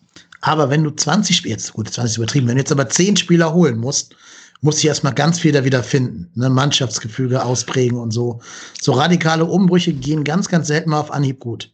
Das ja, aber ich immer alles Zeit, bis es wächst. Das ist, das ist richtig, aber hast du das Gefühl, dass Schalke aktuell ein funktionierendes Team hat? Nö, null. Aber ähm, ja, aber da, also deshalb ist es ja fast so ein Kahlschlag schon fast. Ja, ja, klar. Also auf Sicht, ja, ja, auf Sicht, aber nicht auch für sofortiger Wiederaufstieg. Also ja, die müssen ja eigentlich ja, jetzt schon versuchen, die müssen doch jetzt schon versuchen, an Simon Terodde ranzutreten, dessen Verein ja beim HSV im Sommer endet und den jetzt schon klar machen, noch irgendeinen zweiten Spieler dazu finden, der die auch Tore garantiert. Und sei es irgendwie ein Fabian Klos oder so von Bielefeld. Aber die haben ja nicht mal Geld, um die Leute aus solchen Vereinen wie Bielefeld rauszukaufen, falls Bielefeld die Klasse halten sollte. Du kannst dir ja nicht mal hier den, den äh, äh, Mario Adolf machen und sagen, ich schmeiß dich schon bei mir zu. Kannst, nicht mal das kannst du machen. Also, die werden, glaube ich, eine richtig harte Zeit vor sich haben. Aber du musst, du musst bedenken, sie kriegen ja noch ein paar Einnahmen im Sommer, weil sie kriegen noch das Geld von für Weston McKenney. Ja, gut. Okay. Ja. Heißt, das sind dann, das sind dann nochmal, glaube ich, 20 Millionen, die sie da bekommen. Heißt, du hast schon ein bisschen was. Aber nochmal zu deinem Beispiel, dass äh, die, so einen Verein radikal umzumisten, was Spieler angeht. Ich glaube, auch ein ziemlich gutes Beispiel dafür, dass es aktuell nicht funktioniert, ist Düsseldorf. Mhm, weil, ja. weil Düsseldorf ja, musste, musste ja im Prinzip genau das gleiche machen. Die mussten, glaube ich, 14 neue Spieler verpflichten. Und da läuft es ja auch aktuell nicht gut. Man ist siebter in der zweiten Liga. Ja.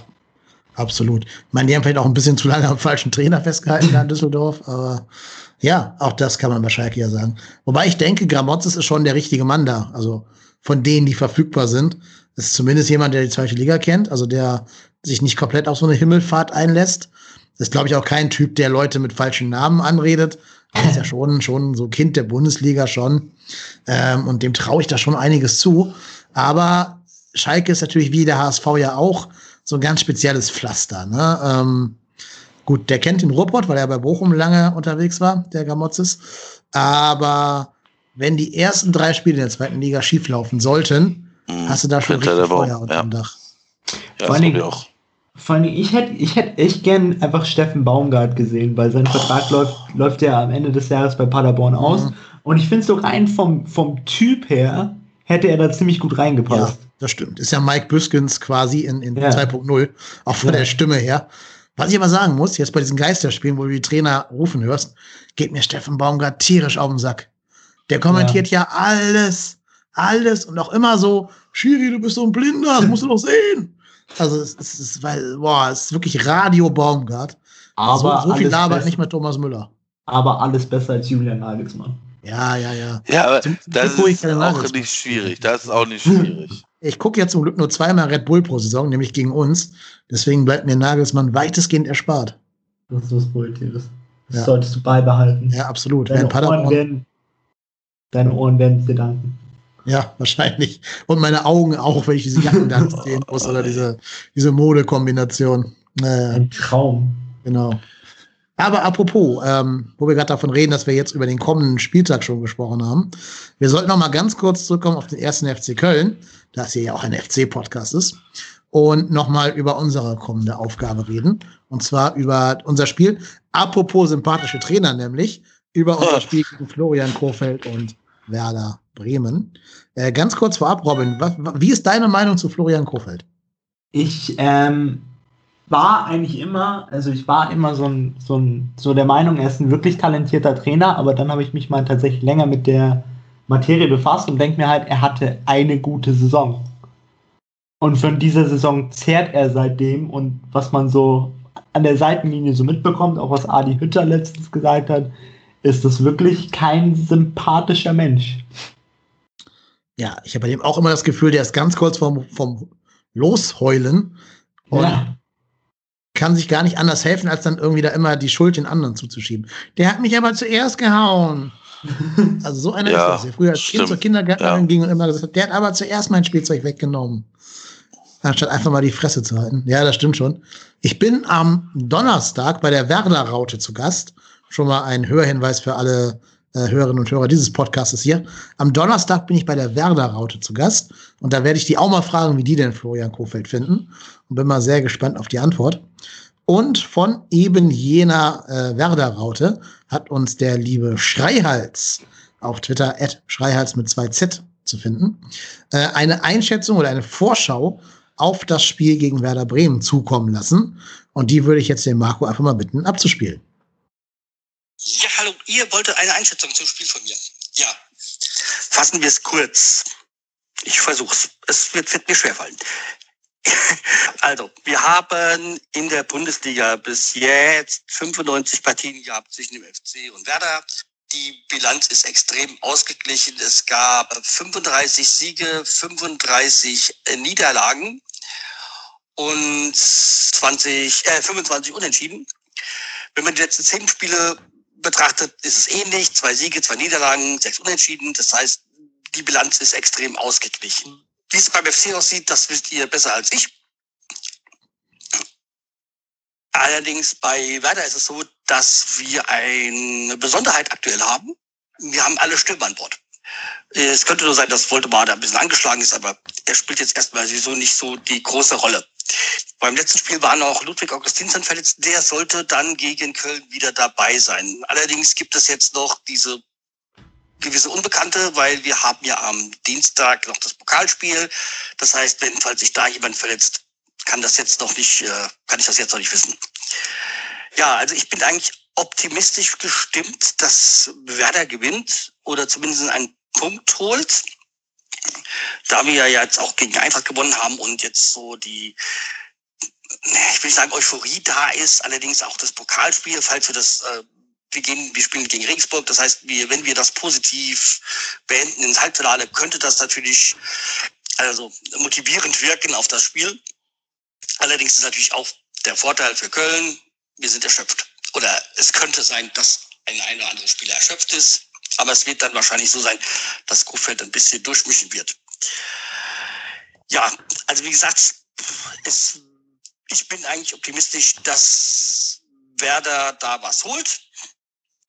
Aber wer weiß, es ist halt jetzt nicht, Bundesliga ist halt nie so, dass man es voraussehen kann. Am Ende würde ich gerne noch Werbung loswerden. Und zwar für etwas, äh, wo ich teilnehme, was aber nicht von mir ist, und zwar den Kehrwoche Bundesliga Newsletter. Ich werde den auch mal in der Mail mit reinsetzen, weil da schreiben 18 BloggerInnen und PodcasterInnen für die, für jeweils ihren Bundesliga äh, Club eine Vorschau und Nachbetrachtung des letzten Spieltags äh, das wäre, würde mir am Herzen liegen, das noch mal kurz hier zu erwähnen. Also auch der FC ist dadurch natürlich vertreten da. Ansonsten könnt ihr dann ja nächste Woche oder am Ende, der Woche mal gucken, wie es bei der bei der Wetterraute jetzt der neue äh, die neue Podcast-Folge. Da reden wir ja natürlich auch über den FC. Okay, das soll es für mich von meiner Seite gewesen sein. Äh, viel Spaß noch weiterhin bei der Folge und äh, wir hören uns wieder. Tschüss, der Steuerz. Jo, das war der Schreihals von der Werder-Raute. Wie gesagt, Donnerstag Folge mit mir dort. Gerne mal reinhören. Ähm, und ja, leider wurde er von der Tagesaktualität da ein bisschen überholt. Denn das Werder-Spiel gegen Regensburg, ne, Regensburg kennen wir auch noch als FC-Fans im Pokal, wurde Corona-bedingt abgesagt. Also es gab wohl irgendwie einen Ausbruch von, ich glaube sogar dieser Mutanten. Variante da bei, bei Regensburg. Und dann mussten so viele Spieler in Quarantäne, dass das Spiel abgesagt wurde, weswegen Werder sich ganz normal auf das Spiel gegen Köln vorbereiten kann und ganz normal ausgeruht erscheinen wird. Ähm, und wenn ich höre, dass alle Stürmer da an Bord sind, würde ich jetzt schon mal Haus und Hof auf Tor von Niklas Füllkrug wetten. Ja, oder Davy Selke. Ja, Yuya Osako auch noch und dann Yuya auch noch Osako, Sarge. ja. ja, ja. 4-0, haben wir das schon mal geklärt. ja, ja, schwierig. Also ich meine, wir haben immer dann gut gespielt, wenn wir mit dem Rücken zur Wand standen. Da stehen wir jetzt auch wieder so ein bisschen, weil, wie gesagt, wir haben da gerade schon drüber gesprochen, dass alle Teams unten irgendwo so ein bisschen gegeneinander spielen. Und ähm, ja, also ich meine, es gibt jetzt wenig, was eigentlich so richtig optimistisch macht beim FC. Und aber mein Gott, das haben wir schon so oft diese Saison irgendwo gehabt und dann waren das die Spiele, wo es irgendwie dann doch gut ausgesehen und gut geklappt hat. Deshalb, ich äh, bin vorsichtig optimistisch. Würde mich mal freuen, wenn wir äh, nicht immer erst ein Gegentor kassieren, um dann aufzuwachen, um dann Fußball zu spielen, sondern vielleicht mal von Anfang an die ersten 20, 25 Minuten mitspielen und äh, nicht immer nur auf Verhindern gehen. Ähm, das wäre mir ganz lieb, aber ja, das werden wir mal sehen, wie Markus Gisto da das Team aufstellen wird. Aber genau das ist es. Also, warum nicht einfach mal vom Anstoß weg auf das 1-0 gehen, anstatt immer erstmal um das Gegentor zu betteln, um dann ähm, aufzumachen, aufmachen zu müssen und dann da irgendwie anrennen zu müssen gegen zehn Defensive. Weil wenn Bremen halt eins kann, dann ist es ja das Spiel vom Gegner kaputt machen.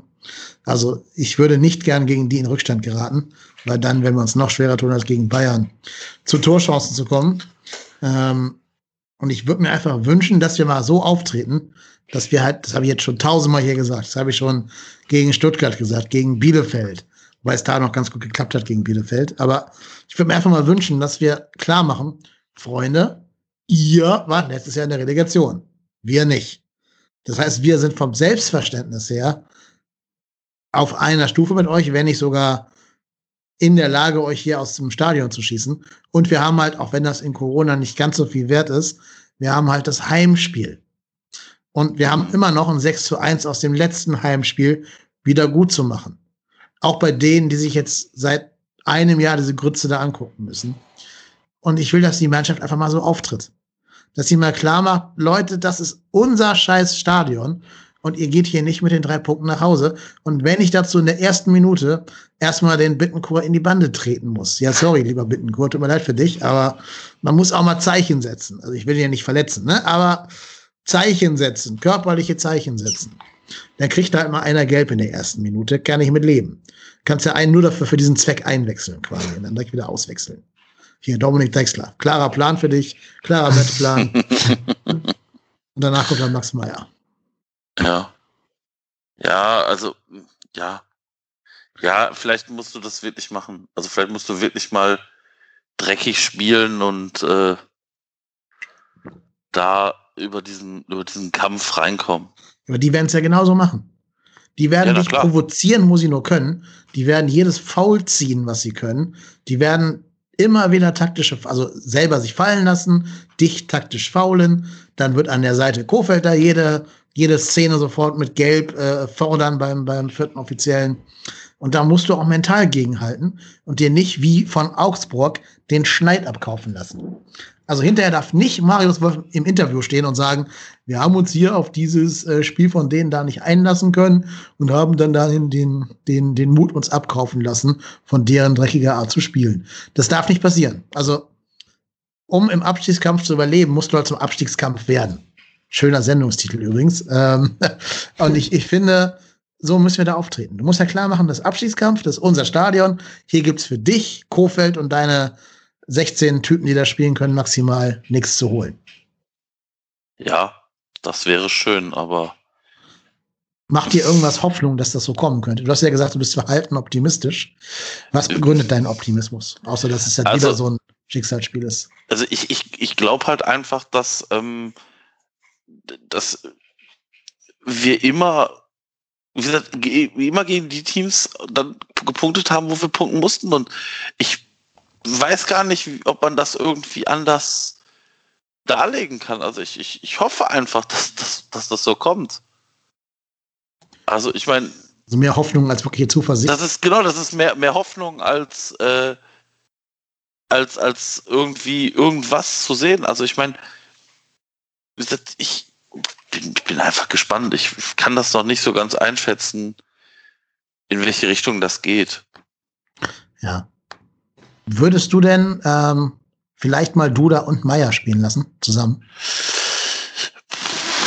Ja, ist also, wahrscheinlich kommt ja wahrscheinlich kommt der Jonas Hector zurück, ne? Ja. Dann hättest du mit ihm und den beiden genannten ja doch schon ein passsicheres Mittelfeld, mit dem du ja auch mal vielleicht ein bisschen Spielaufbau betreiben kannst. Mhm. Also ist sicherlich, ist sicherlich ähm, eine Option, die man, die man haben kann. Ähm, ja, kann, kann man sicherlich mal versuchen. Ja, also so, muss man jetzt mal versuchen. Ja. Das ist, ähm, Warum sonst habe ich den im Winter gekauft oder, oder geliehen oder verpflichtet? Ja. Wie auch immer. Ja, es, vor, all, vor allen Dingen würde ich mir halt so denken, gegen solche Mannschaften wie Werder Bremen, die jetzt wirklich aktuell spielerisch nicht wirklich stark sind. Und was ich so in letzter Zeit mitbekommen habe, da könnt ihr mich gerne verbessern, sollte ich falsch liegen, aber äh, Köln, Köln tut sich ähm, teilweise, also könnt ihr mich gerne verbessern, wenn ich falsch liege, aber was ich so in letzter Zeit mitbekommen habe, ist, dass sich Köln sehr, sehr schwer tut gegen nicht spielerisch starke Mannschaften. Ja, absolut. Also wenn der Gegner uns den Ball überlässt, haben wir ein großes Problem. Und genau Und das wird Werder natürlich in einem Auswärtsspiel gegen uns tun, ist ja klar. Und wenn du dann die Möglichkeit hast, einen weiteren Spielmacher oder äh, eigentlich zwei, wenn Jonas Hector auch noch dazu kommt, dann kann das eigentlich nur vom Vorteil sein, weil dann hast du zumindest Leute, die erstens die Bälle verteilen können und zweitens auch den finalen Pass zumindest drin haben. Ob sie den aktuell vielleicht drin haben, ist eine andere Frage, aber ich bin der Meinung, dass sowohl Duda als auch Max Meyer definitiv die Fähigkeit besitzen, mal einen tödlichen Pass zu spielen hinter die Abwehr. Duda, Meyer, Hector Skiri wäre schon ein recht dominantes Mittelfeld für unsere Verhältnisse. Mhm. Nicht das schnellste Mittelfeld, muss man sagen. Also du büßt da an Geschwindigkeit ein. Das heißt, die Geschwindigkeit muss rein von den Außen kommen. Du kannst dann ja vielleicht äh, Isibue und Wolf miteinander auf den rechten Flügel stellen in unserem jetzigen System. Und links halt Jakobs äh, und, und Janis Horn kommt ja eh in die, in die linke Innenverteidigerposition der Dreierkette. Dann hast du ja doch noch genug Geschwindigkeit. Und da ja vorne wahrscheinlich auch Dennis oder Thielmann spielen werden, hast du dann ja tatsächlich äh, immer noch schnelle Spieler um Platz. Und ich finde ja, Bremen ist ja, wenn überhaupt, also da ist ja der Sturm mit Füllkrug und ähm, wie die alle heißen, da ganz gut besetzt. Defensiv und im defensiven Mittelfeld sind die jetzt ja nicht herausragend gut. Also die kann man ja auch durchaus mal versuchen, da äh, so zu knacken mit solchen zwei Spieler machen, spielmachenden Typen. Würde ich mich freuen, das zu sehen. Werden wir nicht sehen, weil Gistol, aber es würde mich persönlich freuen. Ja, ja, ein bisschen ja. Schicksalsergeben, Marco. ja, ich, ich habe das Gefühl, du hast schon so ein bisschen abgehakt mit der Saison. Ja, irgendwie, ich ich habe so das Gefühl, der FC ist nachher der Verein, der, der von den allen am wenigsten damit rechnet, abzusteigen und nachher genau der ist, der absteigt. Also ich meine, ich weiß nicht, aktuell habe ich kein gutes Gefühl irgendwie. Ich weiß, ich kann das auch gar nicht be begründen, wieso das so ist. Ich, ich glaube halt einfach, dass wir nachher die, die, die Dullis sind, die absteigen.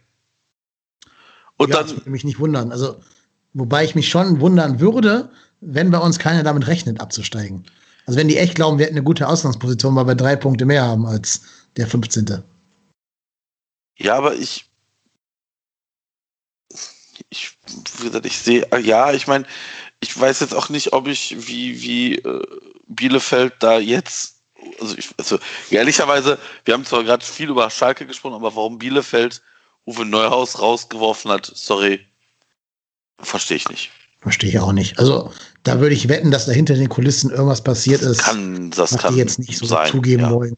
So, es hat so ein bisschen was von Dirk Schuster damals in Augsburg.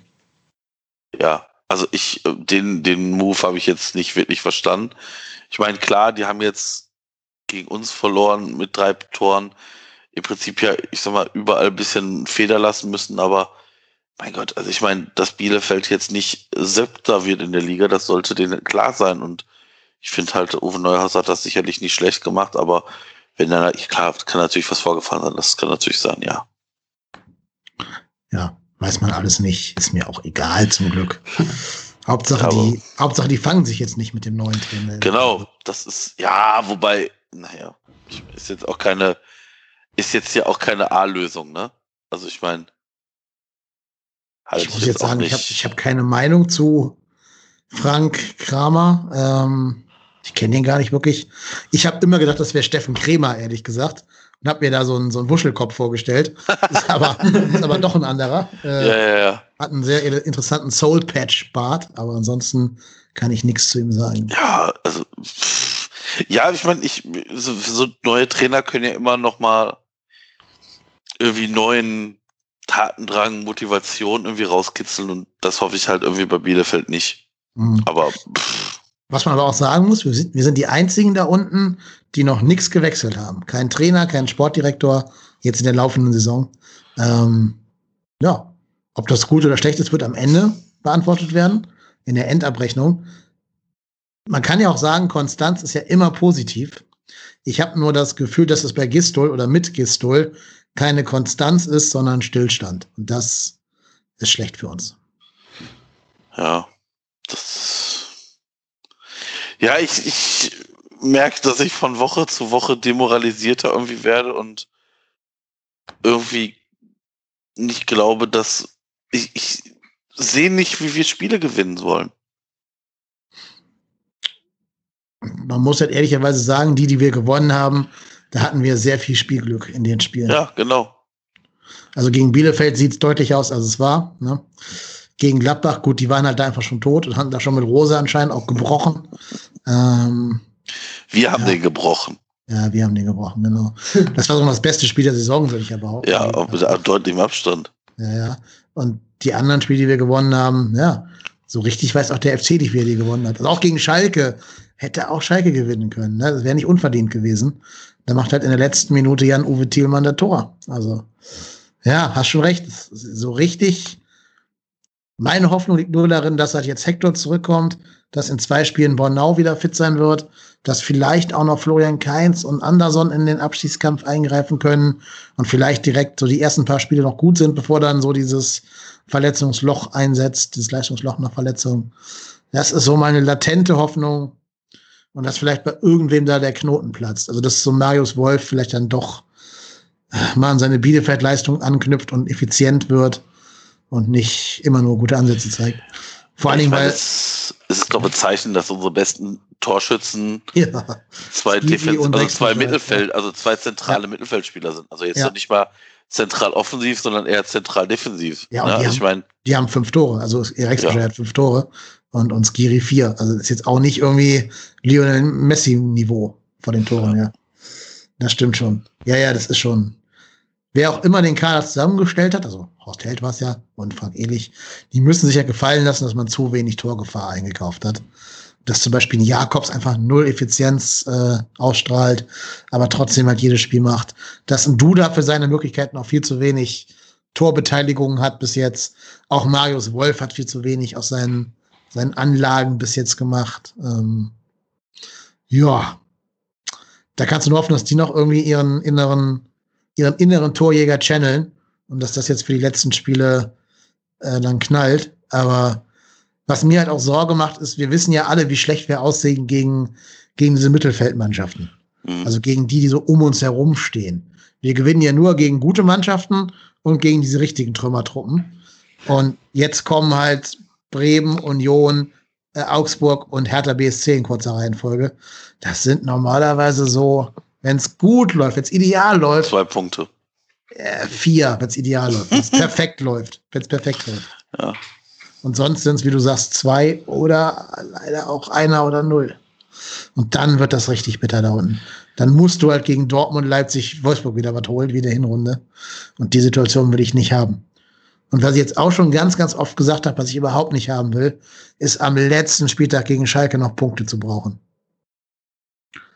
Das geht so schief. Ja, das könnte passieren, ja. Ja, das wird, ja, aber ich meine, wir haben halt einen, einen kleinen Vorteil. Das heißt, wir haben noch ein kleines, kleines, feines Polster von drei Pünktchen und haben es selber in der Hand. Das heißt, wir sind nicht angewiesen auf auf, auf irgendwie andere Teams. Das heißt, wir müssen uns erstmal tendenziell nur auf uns konzentrieren und müssen unsere Sachen machen. Und pff, ich, wie gesagt, der Kader ist nicht so schlecht. Aber da muss, muss, muss halt einfach mehr mal passieren, mehr, mehr, mehr kommen. Und wie gesagt, im Idealfall nicht immer nach einem 2-0 Rückstand aufwachen mhm. oder einem 1-0 Rückstand aufwachen. Ja, das ist es. Ich glaube aber auch, wenn wir jetzt gegen Bremen und Union verlieren sollten, sitzt da ein neuer Typ auf der Bank. Ich glaube, dann ist Gistol nicht mehr haltbar. Kann passieren. Aber wie gesagt, wir, wir haben das alles schon so oft gesehen. Immer wenn Markus Gistol angezählt wurde, kommt irgendwie dieser FC ins Rollen. Warum auch immer. Es ist ja teilweise wirklich nicht zu erklären. Und holt irgendwo irgendwelche Punkte, mit denen man nicht rechnet. Und wenn das passiert, ja. nehme ich das gerne. Also. Ja. Neben tun wir das alle gerne vor allen Dingen jetzt mal vielleicht als kleinen, aber feinen Mutmacher. Ähm, klar, das ist natürlich viel Spekulation, aber ich muss sagen, ich sehe jetzt, ich habe jetzt gerade die Tabelle offen, ähm, ich sehe so die Mannschaften unter, unter Köln, mal abgesehen von Hertha BSC, spielen tatsächlich genau wie die Möglichkeiten, die sie haben. Deswegen sehe ich bei den drei Mannschaften einfach auch nicht so wirklich die Möglichkeit zu punkten. Klar, die sehen sich manchmal noch gegenseitig, aber dass sie sich da dann egalisieren, ist relativ wahrscheinlich. Heißt, Köln hat wirklich den großen Vorteil, ihr habt erstens ein Drei-Punkte-Polster, ihr habt die zweitbeste Tordifferenz nach Hertha BSC. Also ich glaube, dass Köln da schon definitiv alle Asse noch im Ärmel hat und alle Karten definitiv noch selber ausspielen kann. Klar, es kann ganz schnell ganz bitter werden, aber ich würde jetzt mal behaupten, dass Köln da in einer sehr guten Ausgangslage steht, aktuell. Ja, dein Wort in des Fußballgottes Ohr, lieber Robin. Du bist da optimistischer als wir, glaube ich, aber gut, wir, zu unserer Verteidigung, wir haben auch jetzt 24 Mal diese Grütze da sehen müssen. Oder 25 Mal. Das äh, macht einen schon innerlich ein bisschen tot. Das aber und Lockdown ist schon, ist schon eine tödliche Kombination. Aber man muss auch sagen, Bielefeld, Mainz und Schalke spielen beide oder alle drei, würde ich behaupten, teilweise schlechter als der erste FC Köln. Weil der erste FC Köln hat den drei Mannschaften voraus, dass sie zumindest gegen gute Mannschaften oder vermeintlich definitiv viel bessere Mannschaften punktet. Aber so. Bielefeld hat ja auch einen Punkt gegen euch geholt. Deshalb, ne? Das ist mir auch gerade eingefallen, das ist ein gutes Gegenargument, aber Bielefeld hat das nur einmal gemacht. Und das war auch nur der Grund, weil der Platz sehr verschneit war. Hm. Das stimmt. Als die Bayern ernst gemacht haben, wurde es dann ja auch schnell wieder 3-3. Und als der, und als der Schnee weg war. Naja, das war ja auch nach diesem äh, FIFA-Club-WM-Gedöns. Ne? Ja. ja. Ja, mal schauen. Also wir, wir vertrauen dir einfach mal. Du bist ja hier der Gast mit der Fußballkompetenz. Insofern, wir glauben dir jetzt einfach mal und blicken optimistisch. Ich glaube, ich glaube, vor zwei Jahren oder vor eineinhalb Jahren hatten wir den gleichen Moment nochmal, wo ihr, wo du zumindest an äh, einen Abstieg geglaubt hast, dann habe ich dir gesagt, ihr steigt nicht ab und dann seid ihr nicht abgestiegen. Heißt, dann, vielleicht, dann vielleicht ist, das ein gut, vielleicht ist ein gutes Omen. Dann kann ja nichts mehr schiefgehen. Versuch euch hier Hoffnung einzuhauchen. Ja, das machst du gut. Ja, aber ich meine, ganz ehrlich, ne? ich weiß doch, ich weiß doch ganz genau, was passiert. Am, am Sonntag steht es auf einmal 2-0 für Köln und ich fange an zu überlegen, wie viele Punkte sind es bis zu Europa. Zu viel. Ich, mein, ich weiß doch ganz genau, wie schnell das sich bei uns dreht. Ich meine, das ist, ganz ehrlich, stell dir mal vor, weiß ich nicht, die Konstellation tritt ein, dass die Teams da unten alle unentschieden gegeneinander spielen. Und wir sind die einzigen Dullis, die dreifach punkten. Da sitze ich hier nächste Woche und mach mir drei Flaschen Bier auf während der Aufnahme. Und die Hose. Und die Hose, die ist schon dann auf. Ja. Das ist ja unser einziger Vorteil, dass wir quasi das letzte Spiel haben, mehr oder weniger. Also von, von Nee, danach kommt nur noch Bielefeld, ne? Ja? Also gegen Bremen, oder das nochmal? Äh, nee, das, ähm, äh, äh das spielt nicht äh, Sonntag noch, also haben wir nicht das 15.30 Spiel? Ja, ja, klar. Aber ich danach käme, stimmt, Bielefeld gegen Union. Hast recht. Bielefeld gegen Union, genau. Gut, aber zumindest wissen wir, wie Schalke Mainz ausgegangen ist. Wir wissen, wie, äh, wie, wie Stuttgart gespielt hat, wie Hertha gespielt hat, wie Augsburg gespielt hat.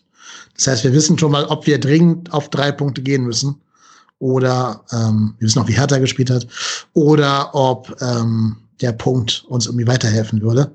Wobei ich ja sage, scheiß auf einen Punkt, die helfen dir nie. Immer auf drei Punkte gehen. Ja, na klar. Ja, Vor sicher. allem, wenn du, auf, wenn du auf einen Punkt gehst, dann ist die Wahrscheinlichkeit höher, dass du verlierst. Ja, aber das machen wir seit, seit Anfang der Saison, auf diesen einen Punkt zu gehen. Ne? Oh. Immer auf 0-0. Klappt nur nie. Das ist ja genau das, was wir an Gistrol so, so kritisieren hier, dass halt immer auf Unentschieden gegangen wird. Und das klappt nicht, weil immer irgendwer bei uns da hinten äh, den, den einen Bock schießt, der dann zum Gegentor führt. Aber das haben wir jetzt ja auch hinreichend beschrieben. Ich glaube, wir können das Köln-Segment an der Stelle auch mal zumachen, weil optimistischer wird das heute nicht mehr. Nee, wahrscheinlich nicht. Aber wir haben also. Ich habe mein Bestes gegeben. Genau. Ja, ja, und wenn, wenn es so kommt, dann äh, schicke ich mal einen Kasten Kölsch nach München. Oder ich, ich weiß gar nicht, ob du in München wohnst, aber Doch, an ja, deinen Wohnort. München. Gut. Äh, apropos München, das ist eine gute Überleitung, weil unsere Hörerinnen und Hörer kennen das ja schon, wenn du zu Gast bist. Dann gibt es ja immer ein Segment, das sich dann nicht mit dem ersten FC Köln beschäftigen wird, sondern mit deinem Leib- und Magenverein, den Bayern. Ähm, ich finde es immer ganz spannend, auch mal so ein bisschen über andere Vereine zu reden.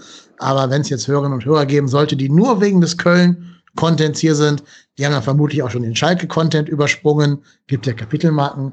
Und die können dann an dieser jetzigen Stelle auch den Podcast hier beenden, weil wir jetzt nur noch über, über Bayern reden werden. Aber es wird uns freuen, wenn ihr trotzdem dran bleibt, weil ich glaube, da gibt es auch viele spannende ähm, Gesprächsthemen. Aber noch zwei Hinweise in eigener Sache für die, die jetzt schon abschalten, damit ihr es noch mitkriegt. Erstens, ähm, wir haben ja einen YouTube-Kanal. Da laden wir nur äh, die Podcast-Folgen hoch. Also da kommt jetzt in nächster Zeit erstmal kein eigener Content hin. Was wir da schon mal hochgeladen haben und vielleicht auch wieder hochladen werden, ist in englischen Wochen eine Einschätzung zu dem Spiel, was da mittwochs oder, oder dienstags stattgefunden haben wird. So eine kleine 5-Minuten-Einschätzung irgendwie.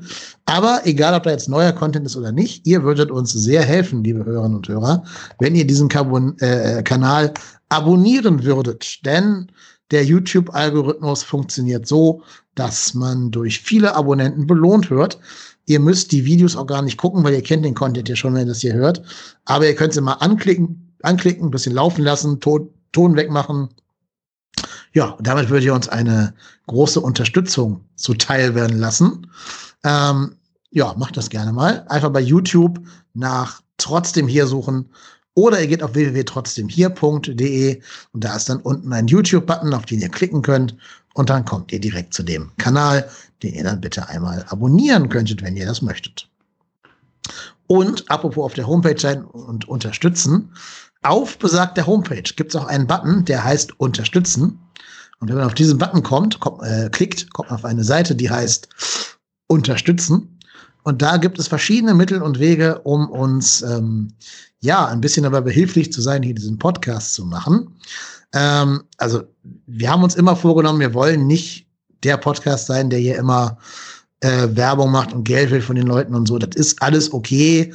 Also ich glaube, ich kann behaupten, dass es uns finanziell jetzt nicht ins, ins in den Ruin treibt, diesen Podcast hier zu betreiben, dass wir auch durch Corona da keine großen Einbußen hatten oder irgendwas. Also ist schon alles gut.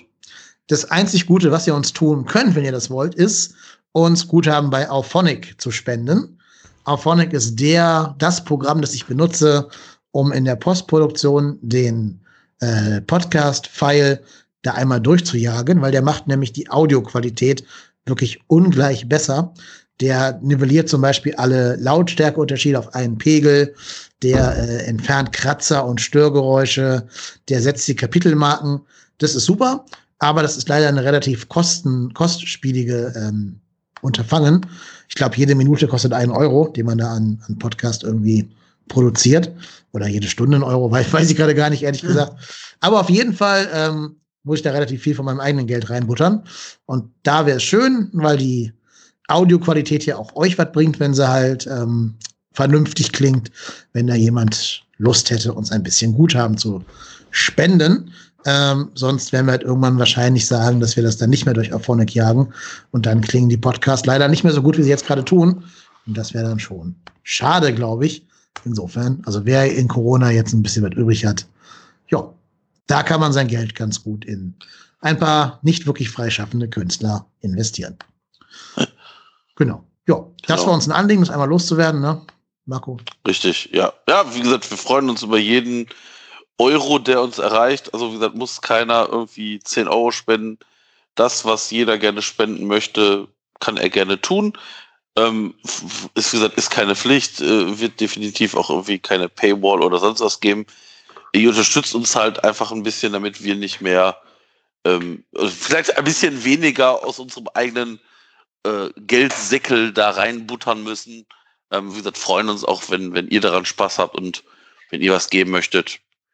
Äh, wie gesagt, fühlt euch gerne, fühlt, fühlt euch geherzt von uns. Wie gesagt, wir freuen uns über jeden Euro, der da reinkommt. Genau. Weil mir gerade eine gute Idee für eine, für eine äh, Bonus-Content Paywall-Geschichte gekommen ist. Wir könnten ja drei Audio-Streams veröffentlichen. Den normalen, dann einen, wo du rausgeschnitten bist und einen, wo ja. ich rausgeschnitten bin. Und dann können, kann Team Marco kann den einen abonnieren und Team Dennis den anderen. Und dann äh, sieht man mal, wer da die mehr, wer mehr Unterstützer kriegt. Das Oha. ist das Bonus-Feature. Wer einfach von uns beiden loswerden will, der muss dann irgend so ein, was weiß ich, Patreon, Steady, sonst irgendwas Account abonnieren. Äh, und dann gibt's nur den einen, der dafür Monologe hält, mit dem Gast zusammen. Super. Finde ich ein, ein Modell mit Zukunft. Sollten wir mal überprüfen. Ob das werden wir, werden wir mal überprüfen. Ja, absolut. Es war eigentlich super, wenn dann einer immer nur so alle zehn Minuten mal ja. sagt, ja, sehe ich auch so. Sehe ich ja. auch so, ja. Genau. genau. Und du weißt gar nicht, was da gut nee. Dazu musst du den dritten Kanal kaufen, wo wir beide drauf sind. So sieht's aus. Das werden wir natürlich auch machen. Ja, klar. Also, ne, fühlt euch jetzt nicht sicher. Äh, wir werden dann immer nur sagen, ja, das sehe ich auch so. Ja. Das sehe ich auch so.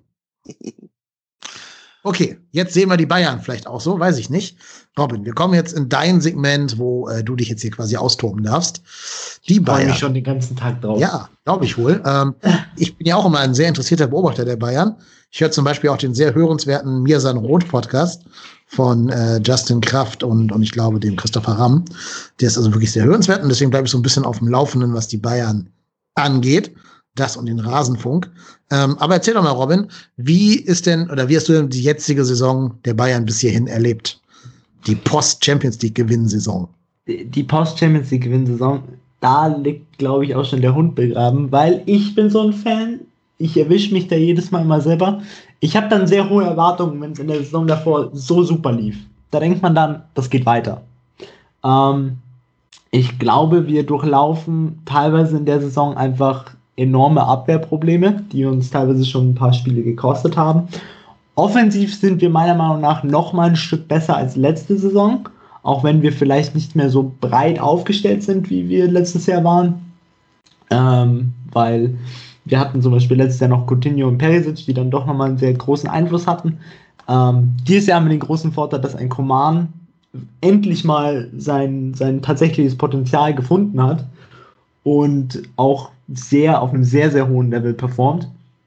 Äh, trotzdem muss ich sagen, dass ich mit der aktuellen Saison definitiv noch zufrieden bin. Auch wenn sie mich sehr viele Nerven gekostet hat bis jetzt, insbesondere das Pokalspiel. Aber selbst da muss ich sagen, war ich doch relativ nicht mal so enttäuscht darüber, weil ich mir dachte, okay, das sind zumindest schon mal drei Spiele weniger und das ist auch was Positives, weil der Fokus liegt, glaube ich, dieses Jahr auch wieder wie jedes Jahr ganz klar auf der Champions League. Obwohl man meiner Meinung nach auch jetzt aufpassen sollte, dass man die Bundesliga nicht aus der Hand gibt, weil jetzt sind es ja nur noch zwei Punkte Vorsprung. Ja, ist ja auch ein ungewohntes Gefühl für euch, ne? dass man nicht mehr in drei Wettbewerben vertreten ist. Hm. Weiß gar nicht, weißt du auswendig, wann das zuletzt der Fall war?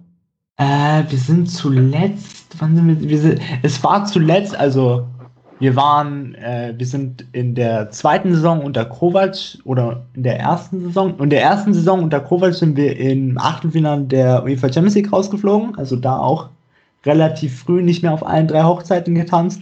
Aber das letzte Mal, dass man so früh, äh, beziehungsweise noch vor der Winterpause, äh, dass klar war, dass man bei einem äh, Wettbewerb nicht mehr dabei ist, das ist wirklich schon sehr, sehr lange her kann mich noch erinnern, das letzte Mal war es tatsächlich 2001, wo man auch im DFB-Pokal rausgeflogen ist, dann aber danach eben die Champions League gewonnen hat. Ja, kann man mal machen. 2001, überleg dir mal. Ja. Das ist ja schon ein paar Tage her, ja. Ich würde behaupten, wann wir zuletzt äh, im Halbfinale waren, ist noch länger her. Boah, ja. Oh. Könnte ich jetzt aus dem Kopf gar nicht rekapitulieren. Aber geht ja auch gar nicht mehr um uns, geht ja um äh, den FC Bayern München. Ja, du hast schon gesagt, ihr habt ja auch ein bisschen Qualität verloren mit Perisic und äh, wer war der zweite noch gleich? Coutinho. Coutinho, genau. Und äh, Thiago ja auch, ne? Ja, das stimmt. Genau, also es ist ja schon spielerisch gesehen eine brutale Qualität, die euch da verlassen hat. Und Perisic war ja schon, finde ich, ein sehr brauchbarer Joker.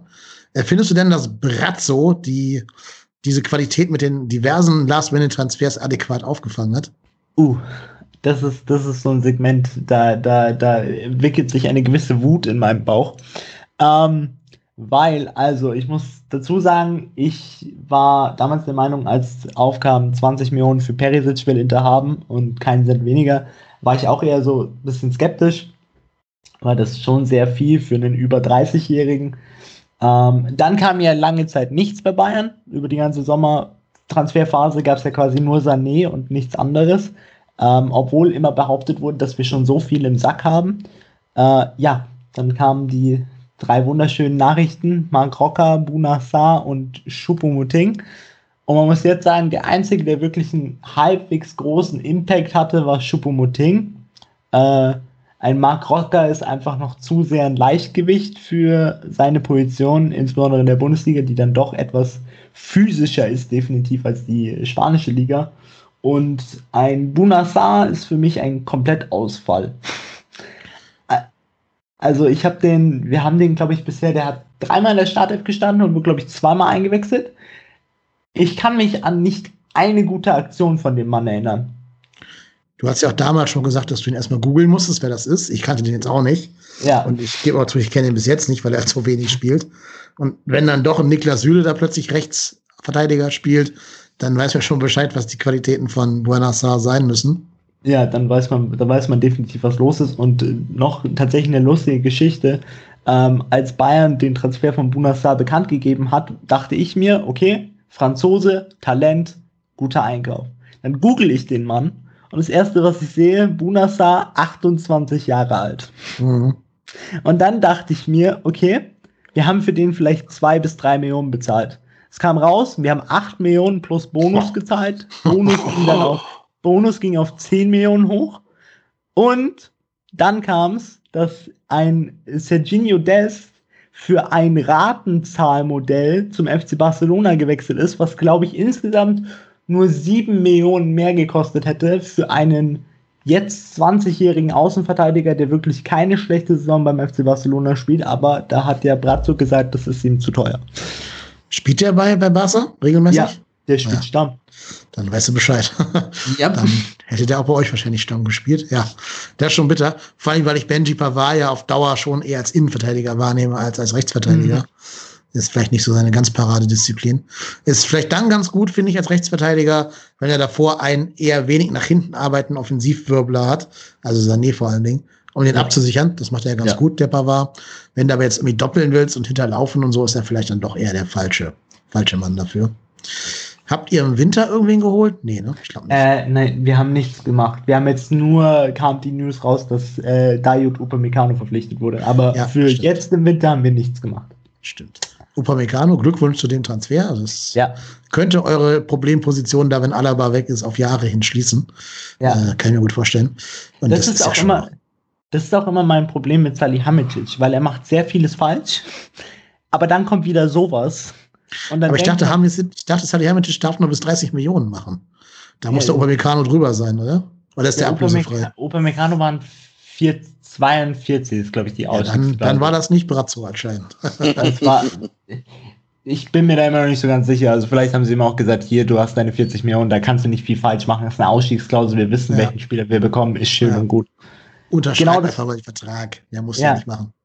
Genau man hört ja auch, dass ihr schon seit Jahren an dem rumbaggern sollt, an dem Upamecano. Ja. Da war ja schon viel Feld dann bestellt. Es ist ja auch, es ist ja auch im Prinzip die perfekte Lösung. So, du hast einen, du hast einen Franzosen in einer Viererkette hinten, wo eh schon äh, zwei Franzosen spielen oder zumindest zeitweise immer mal wieder spielen. Äh, einer für mich ist immer noch der Geheimtipp auf äh, die Nachfolge von Jerome Boateng, wenn der auch im Sommer geht, und zwar ist es Lucas Hernandez. Ich sehe den immer noch als Innenverteidiger. Mhm. Und äh, wenn man dann die Chance hat, einen 22-jährigen äh, französischen Nationalspieler zu holen, der ein Potenzial hat, das ist, glaube ich, für uns alle noch unvorstellbar. mit Bundesliga-Erfahrung und mit Champions League Halbfinale-Erfahrung, dann muss man quasi zuschlagen. Ja, und ich sag mal so, bei aller Kritik, die man da an Nagelsmann und so haben kann, kicken können die ja alle da bei Red Bull. Das ist ja schon ja. Äh, nicht von der Hand zu weisen. Ich bin auch wieder, immer wieder erstaunt, was für ein, für ein bodenloses Talent fast Frankreich ist. Ne? Was die ja. für, für eine krasse Truppe haben. Die könnten wahrscheinlich zwei Nationalmannschaften aufstellen, die allesamt den Titel mitspielen würden. Nicht, ähm, nicht nur das, ich habe mir, ich habe mir letztens mal, ich habe mir letztens mal die U-Mannschaften von Frankreich angeschaut. Da spielen teilweise Spieler drin, die in vielleicht, sagen wir mal, 75 Prozent der Mannschaften, die in der Champions League vertreten sind, Minimum Dauereinwechselspieler wären. Also das ist wirklich krass. Ja, da kann Frankreich sich die nächsten paar Jahre einfach zurücklehnen und sagen, okay, wir gewinnen ein paar Weltmeistertitel, das wird kein Problem. Ja, also ich würde behaupten, dass zum Beispiel Lukas Hernandez und David Upamecano äh, in Deutschland Stammspieler werden in der Nationalmannschaft. Beide. Ja. Wahrscheinlich, ja. Weil wir da ja auf der so. Position trotz Niklas Süle und so nicht die ganz große erste Ware haben. Wie siehst du es eigentlich? Boateng, Hummels, Müller zurückholen zu Yogi? Ähm, also ich bin für alle drei zurückholen. Ich war sehr überrascht von der Tatsache, dass Yogi äh, Löw jetzt sogar die Tür aufgemacht hat weil er hat ja gesagt, man kann ja den, den sogenannten Umbruch auch mal unterbrechen. Ich glaube, das liegt allerdings daran, äh, die Aussage kommt daher, dass der aktuelle Umbruch einfach nicht funktioniert, auch weil gewisse Spieler wie Harvards und Werner einfach nicht performen. Ähm, und insbesondere Harvards, man da jetzt einen Ersatz braucht für die 10. Äh, ich bin absolut dafür, die drei zurückzuholen, weil ich bin immer noch der Meinung, man sollte sich, eine Nationalmannschaft ist die Mannschaft, die sollte aus den besten Spielern einer Nation bestehen und für mich gehören da sowohl Boateng, Hummels als auch Müller immer noch dazu. Wobei ich finde, Boateng, ich glaube, der hat das Beste hinter sich, oder? Finde ich gar nicht mal. Der, finde ich gar nicht mal. Der, spielt eine, der spielt eine echt solide Saison und vor allen Dingen, ich finde immer noch sein Passen ist halt von hinten heraus einfach eine richtige Geheimwaffe. Mhm. Also, und dann ist meine nächste Frage, wenn du sagst, okay, Boateng hat die besten Jahre hinter sich. Wer ist denn aktuell auf der Position besser? Ich würde Hummels und Süle da spielen lassen, tatsächlich. Aber also ich würde Hummels und Süle. Süle aber, findet, aber also ich sehe ich seh Hummels da nicht. Doch, ich finde Hummels immer noch einen sehr guten Innenverteidiger. Äh, Rüdiger ist gerade bei Chelsea auch sehr gut drauf, jetzt wo Tuchel übernommen hat. Den kann man auf dem Schirm haben. Ähm, ja, Boateng, weiß ich nicht, ich finde, der hat auch sehr viele Lapsusse, Lapsi drin. Ne, gegen, gegen Skiri, da war er ja auch mit dran, jetzt bei diesem Tor. Oder halt nicht, wie auch immer. Ja.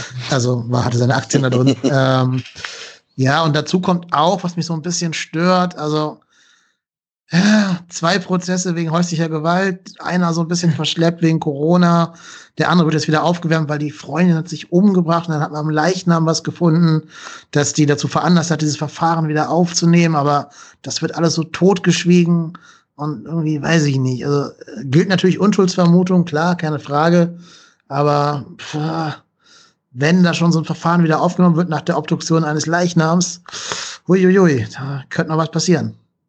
Ja. Ja, das ist natürlich das Problem, das hängt natürlich so ein bisschen über dem Ganzen drüber. Aber ich wollte jetzt nochmal mit einer, mit einer Sache so aufräumen, die mich relativ manchmal an, die, an den Rand der Verzweiflung treibt und ein positives Argument für Mats Hummels in der Nationalmannschaft ist, ist die Tatsache, dass alle immer darüber reden, wie langsam der Mann doch ist. Für mich war dieser Mann noch nie schnell. Also ja, für, für mich stand schon immer in, im Mats Hummels Handbuch für wie spiele ich Fußball, war schon immer Regel Nummer eins, nicht ins Laufduell kommen. Das war es ja. auch schon, als das war schon auch so, als der Mann 26, 27 war.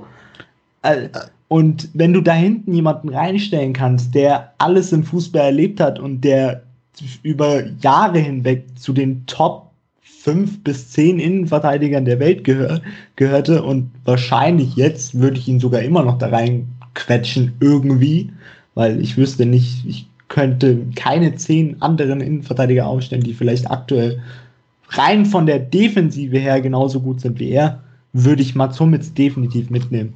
Hm. Ja, was ich bei Hummels nie so ganz genau weiß, ist, was da so für ein Typ ist. Ne? Also ob doch einer ist, der so eine Mannschaft durcheinander bringen kann mit seinem seiner Art aufzutreten. Da scheint mir auch in Dortmund ja Teil des Problems zu sein, warum die so lange hinter ihren Möglichkeiten geblieben sind, dass da in der Mannschaft auch einiges nicht stimmte. Ja. Das heißt jetzt mit fußballischen Qualitäten nichts zu tun, ist von außen sehr, sehr schwer zu beurteilen.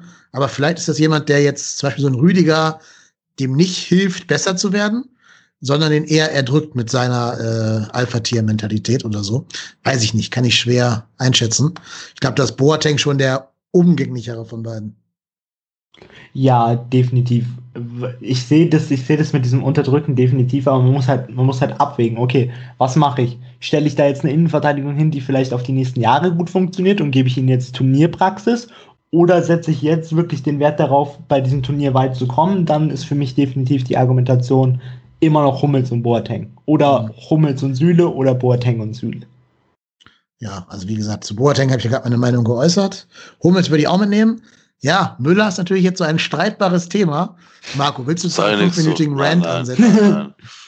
Ich sag dann nur, sehe ich auch so. aber, nein, aber, also, ganz kurz, ich will noch einen Satz sagen. Äh, mir geht der Typ auch privat, also in seiner, seiner, in seinem Naturell auf den Sack. Als Spieler ist er schon sehr gut. Es ist doch, es ist doch der beste deutsche zentrale Offensiv Offensivspieler, den wir haben, weil ein Harvards kommt da aktuell 0,0 ran und ein Reus ist da auch schon seit Jahren nicht mehr auf dem Level. Ja, ähm, also von der Form her, ja. Ich glaube, von den Anlagen her hat, hat Harvard sogar die größeren Anlagen. Aber du hast recht, ne, bei Chelsea, das ist noch eine Nummer zu groß für ihn, auch körperlich, da die, die englische Premier League. Da kann er hoffen, dass Tuchel ihn da irgendwie in Form bringt. Und wenn ich sehe, dass dann Yogi Löw da so einen Julian Draxler hinstellt, also uh, bitte, aua. Äh, mit welcher ja, Begründung darf der Nationalmannschaft spielen? Da muss man schon sagen, von der Gesamtleistung her, äh, es hat Müller viel, viel mehr verdient als zum Beispiel Draxler. Ähm, du kannst natürlich überlegen, vielleicht irgendwie, du hast ja eine Million Mittelfeldspieler. Ob du da dann irgendwie die zehn wirklich besetzen musst oder lieber außenrum spielen willst und mit einer hängenden Spitze spielst. Problem ist aber auch, wir haben ja keine richtigen Stürmertypen ne, in der Nationalmannschaft. Also du kannst jetzt nicht mal sagen, wir haben so einen Typ Lewandowski, auf den alle Bälle kommen müssen. Da haben wir ja maximal irgendwie Timo Werner. Und dann ist der nächste schon Kevin Volland, der aber keine Rolle, keine Rolle spielt bei Yogi. Das ist für mich immer noch, das, das, das, ist für mich immer noch der größte Skandal. Ja, total. Ich meine, der ist jetzt ja auch schon, wie alt? 28 oder sowas? Aber der hat jetzt schon wieder in der französischen Liga ja. zwölf Tore und fünf genau. Vorlagen und ist genau. erster mit Monaco. Oder aber Löw, Löw ist halt auch sehr, sehr, sehr eigenwillig in seiner Nominierung. So manche haben gar keine Chance bei ihm und andere dürfen machen, was sie wollen, zum Beispiel Drexler, äh, Drexler. Mhm. Ähm, ja. Mich, mich würde es nicht wundern, wenn er Mario Götze mitnimmt. Ja, das stimmt. Mar Mario, Mario Götze wird wahrscheinlich wieder über Sané nominiert. Ja, aber das wäre schon echt bitter. Ich finde Sané bei euch auch gar nicht so schlecht. Du hast ihn gerade ja nicht bei den, bei den gelungenen Zugängen genannt. Aber ich finde, der kommt langsam. Der brauchte so ein bisschen, um sich von seiner schweren Verletzung zu erholen, war mein Eindruck. Aber zum Beispiel jetzt im Spiel gegen uns hat der schon gezeigt, dass der auf einem anderen Level ist als jeder andere Spieler bei uns. Ja, der ist, also er ist definitiv, vor allen Dingen auch von den Anlagen her, ist es definitiv unser bester Flügelspieler. Und man muss einfach bedenken, der war über ein Jahr bei City raus, der hat ein Jahr lang keinen Ball berührt. Und dann ist es meistens so, wenn ein Spieler so eine lange Verletzung hinter sich hat, dass er Minimum die Hälfte seiner Verletzungszeit braucht, bis er wieder auf dem Niveau ist. Äh, er tastet sich langsam ran und Hansi Flick hat was geschafft, was ich am Anfang nicht geglaubt habe. Äh, Leroy Sané verteidigt mit. Mhm. Ganz genau. Das wird ja auch ein Löw nicht entgangen sein bei seinem alten Intimus äh, Hansi Flick. Aber ähm, vor allen Dingen, wie viele Spieler haben wir in Deutschland, die mit Tempo an einem Gegenspieler vorbei dribbeln können? Das sind ja wirklich die allerwenigsten Spieler auf der Welt, die das können. Das kann ja auch kein Timo Werner, der ist ja auch kein Dribbler in dem Sinne. Der ist ja mehr der geradlinige, schnelle Spieler. Ähm, also da wird es ja schon dann sehr, sehr eng einzufinden, der diese Qualitäten vereint wie Sané. Und deswegen glaube ich, muss den auf jeden Fall mitnehmen zur WM. Ich würde auch überlegen, halt Musiala mitzunehmen. Der hat sich ja für Deutschland entschieden. Vielleicht wirklich als Thomas Müller Backup. Ähm, muss natürlich ja. gucken, wen er zu Hause lässt. Aber ich muss auch zugeben, ja, bei Thomas mir. Müller. Ja. aber, aber, wenn ich, aber wenn ich einen, wenn ich einen, wenn ich überlege, einen Musiala mitzunehmen, dann muss ich definitiv auch einen Florian Wirtz mitnehmen. Ja, ja gut, da rennst du jetzt bei uns beiden natürlich gerade genau in die falsche Tür. okay, Leverkusen-Spieler ist vielleicht kein Highlight. Nee, nee das ist ja, ja, nicht das Problem. Problem ist ja, das ist ja Kölner, ne? Das ist ja also der große Fehler, der den. Der, der wurde, also die ganze Story geht wie folgt. Ähm, der stammt aus dem Nachwuchs des ersten FC Köln. Er und seine Schwester Juliane haben bei den verschiedenen Jugendmannschaften des FC gespielt. Und Leverkusen hat sich eben zuerst Juliane geholt. Und mhm. da hat man schon gedacht, das wäre vielleicht so ein Vorgriff auf den Florian Wirtz-Transfer, weil damit auch ein paar Jobs für die Eltern bei Leverkusen einhergingen. Irgendwie so, was weiß ich, Nachwuchsbetreuer und sowas.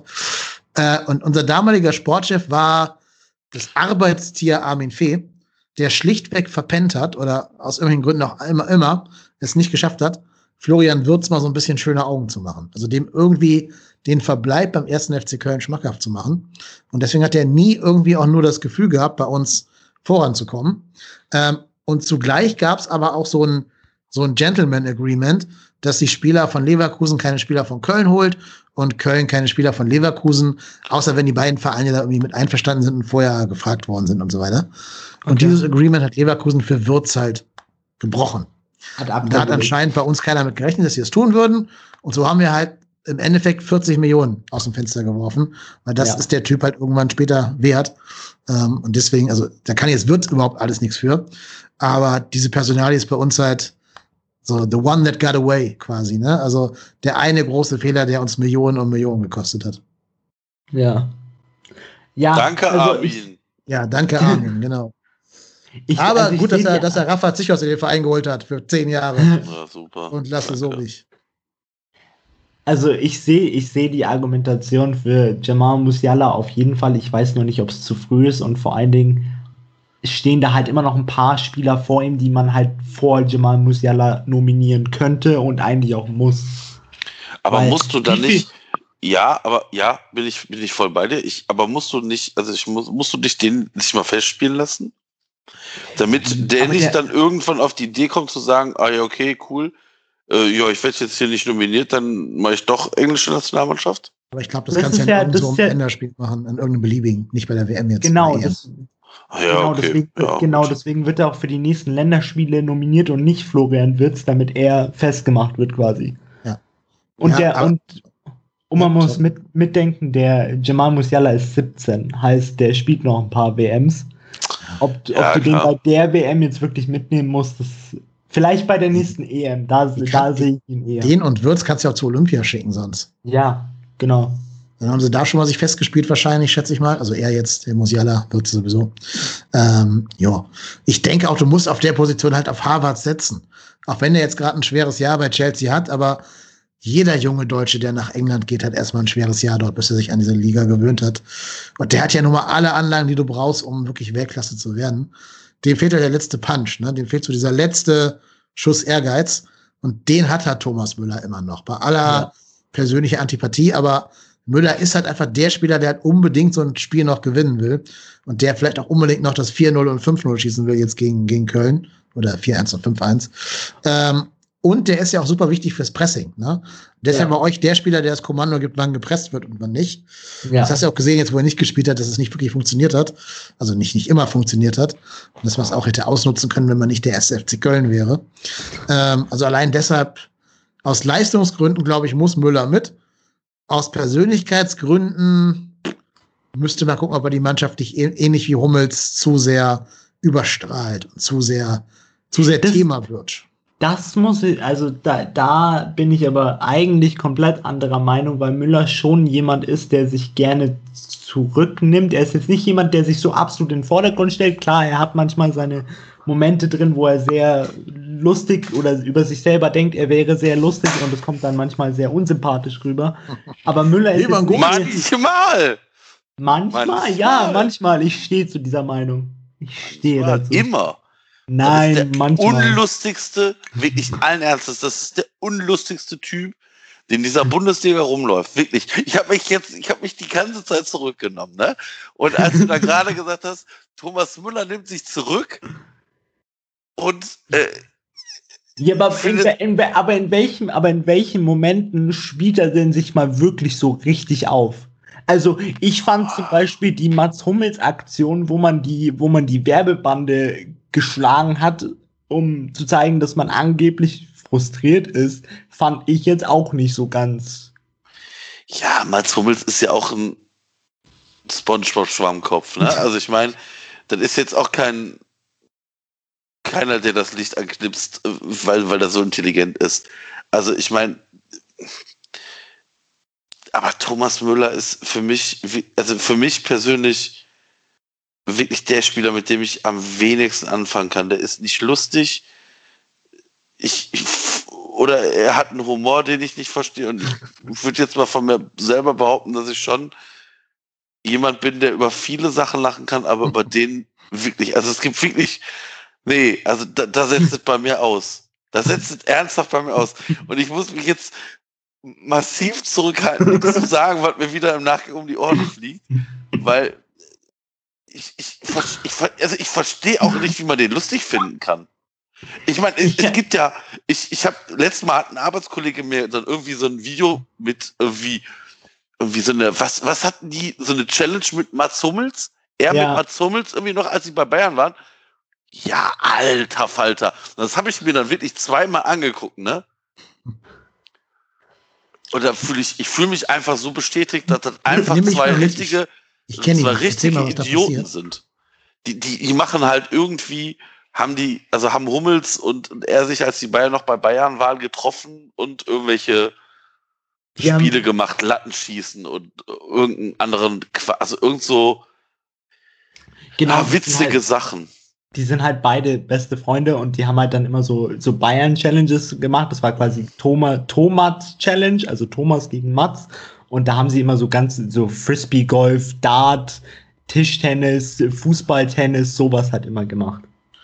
Okay, aber allein schon dieser Name. einem anderen Thomas. Level von unangenehm. Genau, allein, allein ich schon mein, Thomas Challenge, da wird schon ich mein, aufhören bei mir. Das haben die sich wahrscheinlich nicht selber ausgedacht. Das ist ja, ist ja auch von, von, von FC Bayern TV. Ja, das ich, ist, ja. Na, ich meine, da muss man jetzt auch, jetzt muss man, deshalb sage ich ja, ich muss dann aufpassen, dass ich nicht irgendwann anfange, mich in sowas zu verlieren. Aber ich habe mir das angeguckt, ne? Und dann siehst du so einen ehrgeizigen Thomas Müller in so einem Spaßding der dann darüber, oh, sich über irgendeine Scheiße aufregt und dann wie das hässliche Rumpelstilzchen da rumspringt, denke ich mir, du kleiner Otto, ne? Du bist wirklich derjenige, der je, auf jedem Dorfplatz weggetreten werden würde, wenn er nicht gut spielen würde. Aber guck mal, da, guck mal, da liegt das Problem. So, wenn du jetzt mal rein objektiv, ich weiß, es, es fällt dir schwer, aber wenn du jetzt mal rein Massiv. objektiv, Massiv. Rein, rein objektiv mir sagst, wer ist der beste deutsche zentraloffensive Mittelfeldspieler, wen nominierst du für die Nationalmannschaft, wenn es nur nach Leistung geht? Ich würde nicht Thomas Müller nominieren. Ich finde den, also ich ganz ehrlich, Thomas Müller, ich bin der felsenfesten Überzeugung, wenn du Thomas Müller nach Bremen gibst, mhm. hat Thomas Müller nicht diese Karriere. Thomas Müller profitiert von massiv von guten Mitspielern. Aber wieso ist der FC Bayern dann nur halb so gut, wenn Thomas Müller nicht ja, auf dem Platz ist? Ja, also Thomas Müller, Müller, ist kein schlechter Spieler, aber, aber, aber ich finde ihn nicht. Ich finde. Thomas, ja, weiß ich nicht. Ich, ich, Thomas Müller hat, hat halt nicht so dieses, dieses, dieses Ding, woran man sich festmachen kann. Da ist er besonders gut. Das Einzige, was der Mann halt wirklich gut kann, ist Stellungsspiel und dann passieren halt typische Müller-Tore. Aber er hat halt nicht dieses eine, woran man sich festmacht, so daran ist, darin ist er super gut. Ich finde, er ist halt so ein, so ein Max Kruse. Also der macht die Mannschaften immer besser, in denen er spielt. Ähm, und das auf einem sehr hohen Level.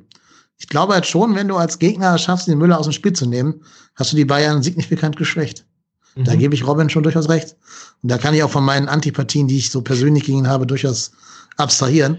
Also ich würde halt ihn und, und Harvards mitnehmen. Und dann der, der sich im Training da besser präsentiert, der würde spielen. Das Einzige, was ich mir denke, das habe ich gerade aus, glaube ich, ein bisschen falsch rübergebracht. Ich glaube, seine Rückkehr an sich wäre halt das große Medienthema. Also, wenn du ihn jetzt mitnimmst, weißt du genau, du musst ja, drei klar. Monate nur Fragen zu Thomas Müller und gegebenenfalls halt Mats Hummels beantworten. Ähm, das kann auch positiv sein, weil dann alle anderen Spieler halt komplett in Ruhe gelassen werden ne, und einfach kein Mensch dich fragt, warum Harvard in, in, Chelsea nicht spielt oder sowas. Aber du musst als Yogi Löw, und da hat er, glaube ich, keinen Bock drauf, ähm, tausendmal die Frage beantworten, warum er jetzt begnadigt wurde. Aber guck mal, aber es kann auch aus Yogi Löws Sicht kann es nur nach hinten losgehen, deswegen verstehe ich auch, warum er zögert. So, wenn Müller super gut spielt, dann ist es so, okay, wieso hast du ihn nicht früher nominiert? Und wieso habt ihr ihn überhaupt aus der Nationalmannschaft rausgeworfen? Also rausgeworfen ist ein bisschen übertrieben formuliert, aber degradiert. Ähm, Und dann die andere Frage, wenn er schlecht spielt, dann heißt es wieder, okay, ja, wieso haben wir den nominiert und nicht äh, Florian Wirtz oder wer auch immer dann zu Hause bleibt? So. Ja, ja, ich glaube auch. Ich, ich glaube auch, sagen, Löw kann dann nur verlieren, ja. Ja, ich muss auch sagen, der Rauswurf damals war schon berechtigt. Das war ja in der Kovac-Zeit. Ja. Und da war Müller einfach nicht der Müller, der er jetzt wieder ist. Ne? Also ja. Damals ergab das schon Sinn. Wenn ich aber rein auf das Leistungsprinzip gehe, musst du den halt mitnehmen. Sehe ich auch so. Ja, Boah, stell dir mal vor, stell dir mal vor, also ich, ich sehe ich seh dann vor meinem geistigen Auge immer die, hier wie in Brasilien, diese Häuser, wo du mit irgendwie drei, vier Spielern zusammen wohnst. Ne? Mhm. Und dann stelle ich mir immer vor, wie so du mit Thomas Müller irgendwie so zusammen in so einem Ding bist und der sich witzige Sachen überlegt. Ja. Ich könnte das verstehen, wenn so Leute aus, auf tragische Unfälle in so einem Schwimmbad passieren. Der erzählt dann von seiner Pferdezucht und macht dann so Pferdewitze wahrscheinlich. Nee, verstehst du, nee, verstehst du, Dressurgeritten? Nee, nee, nee, der macht dann so, so, weiß ich nicht, so Zahnpasta an die Türklinke oder so, so, so, so. Rüberri-Sachen. Ja, so, so, so, wo du denkst, so, yo, das ist bei 13-Jährigen vielleicht witzig, aber, yo. Aber ganz ehrlich, das macht Poldi doch auch und da ist es sympathisch. Aber ich, also ich kenne Thomas Müller nicht. Deshalb tue ich mich jetzt damit ein bisschen schwer. Ich habe bei Thomas Müller immer das Gefühl, das ist eine Maske. Viel, also viel, ich, ich weiß, ich, ich habe bei dem nicht das Gefühl, das ist, dass das authentisch ist. Ja, also Poldi ist auf jeden Oder? Fall authentisch, das kann man unterschreiben. Müller. Ich, ich, ja. ich weiß nicht, Robin, wie siehst du? Also findest du, dass das alles, alles, was Thomas Müller macht, authentisch ist? Also ich, also ich muss dir insofern recht geben, dass ich manches ein bisschen überspitzt finde. So, das beste Beispiel dafür ist dieses Do you know Levan Golski? Ja. Das ja, tut mir heute immer noch ein bisschen in meiner Seele weh. Ja, oder dieses ähm, Ding da nach, de, nach dem WM-Titel, wo der da die brasilianische oder portugiesische Frau da Weltmeisterstimme, äh, pa, nee, du Otto, ja, ich meine, auch da muss man sagen, na, die sind wahrscheinlich, also wahrscheinlich sind die voller Adrenalin. Aber das, das sind ja auch Profis. Und das ist so unsympathisch gewesen. Ernsthaft, selbst ich, ne, als Fußballfan, denkst so, oh Gott. Oh Gott, das ist so unlustig. Und, und, oh, nee, ich finde, das ist dann immer so, das, das wirkt so sehr, sehr überspitzt. Mhm. aber dadurch halt null authentisch. Was ich, wo ich dir, also was ich mir immer denke, ist halt so, Müller ist für mich so ein wahnsinnig ehrgeiziger Spieler, aber er zeigt es ungern und er versucht es wegzumachen mit seiner lustigen Art ja, so aber das funktioniert das, ja nicht. Das, ja, also, das ist auch teilweise das Problem, was ich habe, weil dann steht der halt teilweise in Interviews und macht dann halt auch Witze, wo du dir halt so denkst, so, okay, das meinst du teilweise nicht ernst, weil wir kennen dich, wir wissen beide, dass du ein unheimlich ehrgeiziger Spieler wärst und bist, weil ansonsten bist du nicht da, wo du jetzt aktuell bist. Ähm, also das kann ich verstehen. Nur man muss halt denken, so Müller ist ein Urbayer und Urbayern sind teilweise sehr schräge Vögel. Äh, deswegen, also ich kaufe es ihm schon ab zu 90 Prozent. Manchmal hat er Dinger drin, wo ich mir denke, so, okay, das hätten wir uns ja sparen können. Ich hoffe, ihr habt übrigens noch nicht das Video gesehen von Lewandowski, wo er das gleiche macht, was Müller mit Lewandowski gemacht hat. Aus Müller wurde nämlich Müllsiski nach dem Motto Assistgeber. Ja. Gott, oh Gott. Gott, und das muss ja auch irgendwer da durchwinken. Ne? Ey, muss ja muss irgendwer in der Medienabteilung sitzen und sagen, oh, oh Gott, ist aber lustig, das veröffentlichen wir aber mal. Ja. Boah, ich krieg schon wieder Kopfschmerz. Ich darf, ich darf mir das alles nicht angucken, ne? Nee, also, allem, also das ist ja noch, das ist ja noch schlimmer eigentlich als Lewandowski. Oh. Ja. Ich, schick, ich schick's dir dann auf, ich schick's dir dann auf ja. Twitter. Ja, bitte. Kannst, kannst es genießen. Bitte. Das hat Bayern, ja, also, Bayern glaube ich, nach dem nach der Vorlage von Müller, nachdem er reinkam, haben sie es unter, unter ihr Twitter-Profil gehangen. Es war sehr sympathisch. Da dachte ich mir wieder, kein Wunder, dass uns die meisten deutschen Fußballfans nicht mögen. Ja, also ich meine, ne, also ich meine, es, es gibt ja, es gibt ja Sachen, also ich, ich bin jetzt kein Bayern-Hasser, weil ich mir denke, so, das ist jetzt was anderes als bei, bei Leipzig oder so, wo du, wo du halt weißt, das ist ein künstlich, oder bei, bei Hoffenheim, das ist, das sind ja keine künstlich aufgeblasenen Dinger, sondern das ist ein Verein, der hat sich das halt durch gutes wirtschaftliches Arbeiten erarbeitet. Da kann ich ja, da kann ich ja auch den Hut vorziehen, aber ich, ich finde einfach, dass Thomas Müller macht, ich, ich, ich habe von dem noch nicht einmal was Sympathisches gesehen. Oder auch jetzt, ich weiß nicht, wann, das ist auch noch gar nicht so lange her, wo, wo ich, war das nicht nach irgendeiner Niederlage, wo, wo dann hier die Field-Reporterin ihn äh, irgendwas fragt und er irgendwie so pumpig antwortet und sie lacht und jetzt lachen sie. Und dann denke ich mir ja. so, ja, ey, du Depp, ich weiß nicht, wie oft du irgendwelche patzigen Antworten gegeben hast, du Dulli. Und äh, ah, nee, da, da packt mich. Also ich meine, ich, ich kann das verstehen von dem Hintergrund, dass jemand, der nicht gerne verliert und ehrgeizig ist, den das dann abfuckt. Ich kenne das persönlich von mir auch. Wenn ich, weiß ich nicht, im Freundeskreis, wenn man Gesellschaftsspiele spielt und weiß ich bei Mensch ärgerlich nicht das 17. Mal geschmissen wird in aussichtsreicher Position, dann könnte ich auch das Brett wegschmeißen. Aber das mache ich halt nicht, weil ich mir denke, so, ja, das bringt mich halt nicht weiter, weil dann hören halt alle auf zu spielen. Und dann denke ich mir so, ja, Thomas Müller, also ich meine, der muss doch, ja gut, wahrscheinlich ist, ist, das, ist das nicht so selbstreflektiert, was man ihm sagt. Kann ich mir sehr gut vorstellen, dass man ihm sagt, oh Thomas, du bist ja so ein Lausbuch. Das höre ich, da weißt du, das Problem ist ja auch, das hört man ja auch von so, von Leuten, die sich dann nur so am Rand damit befassen. Ja, wenn ich dann irgendwie mal so sage, ja, Thomas Müller, der kann ich nichts mit anfangen. Ja, aber das ist doch so ein, ist doch so ein Lausbub, so ein bayerischer, ja, so ein richtiges Original. Nee, das ist einfach ein nerviger kleine, kleiner Troll.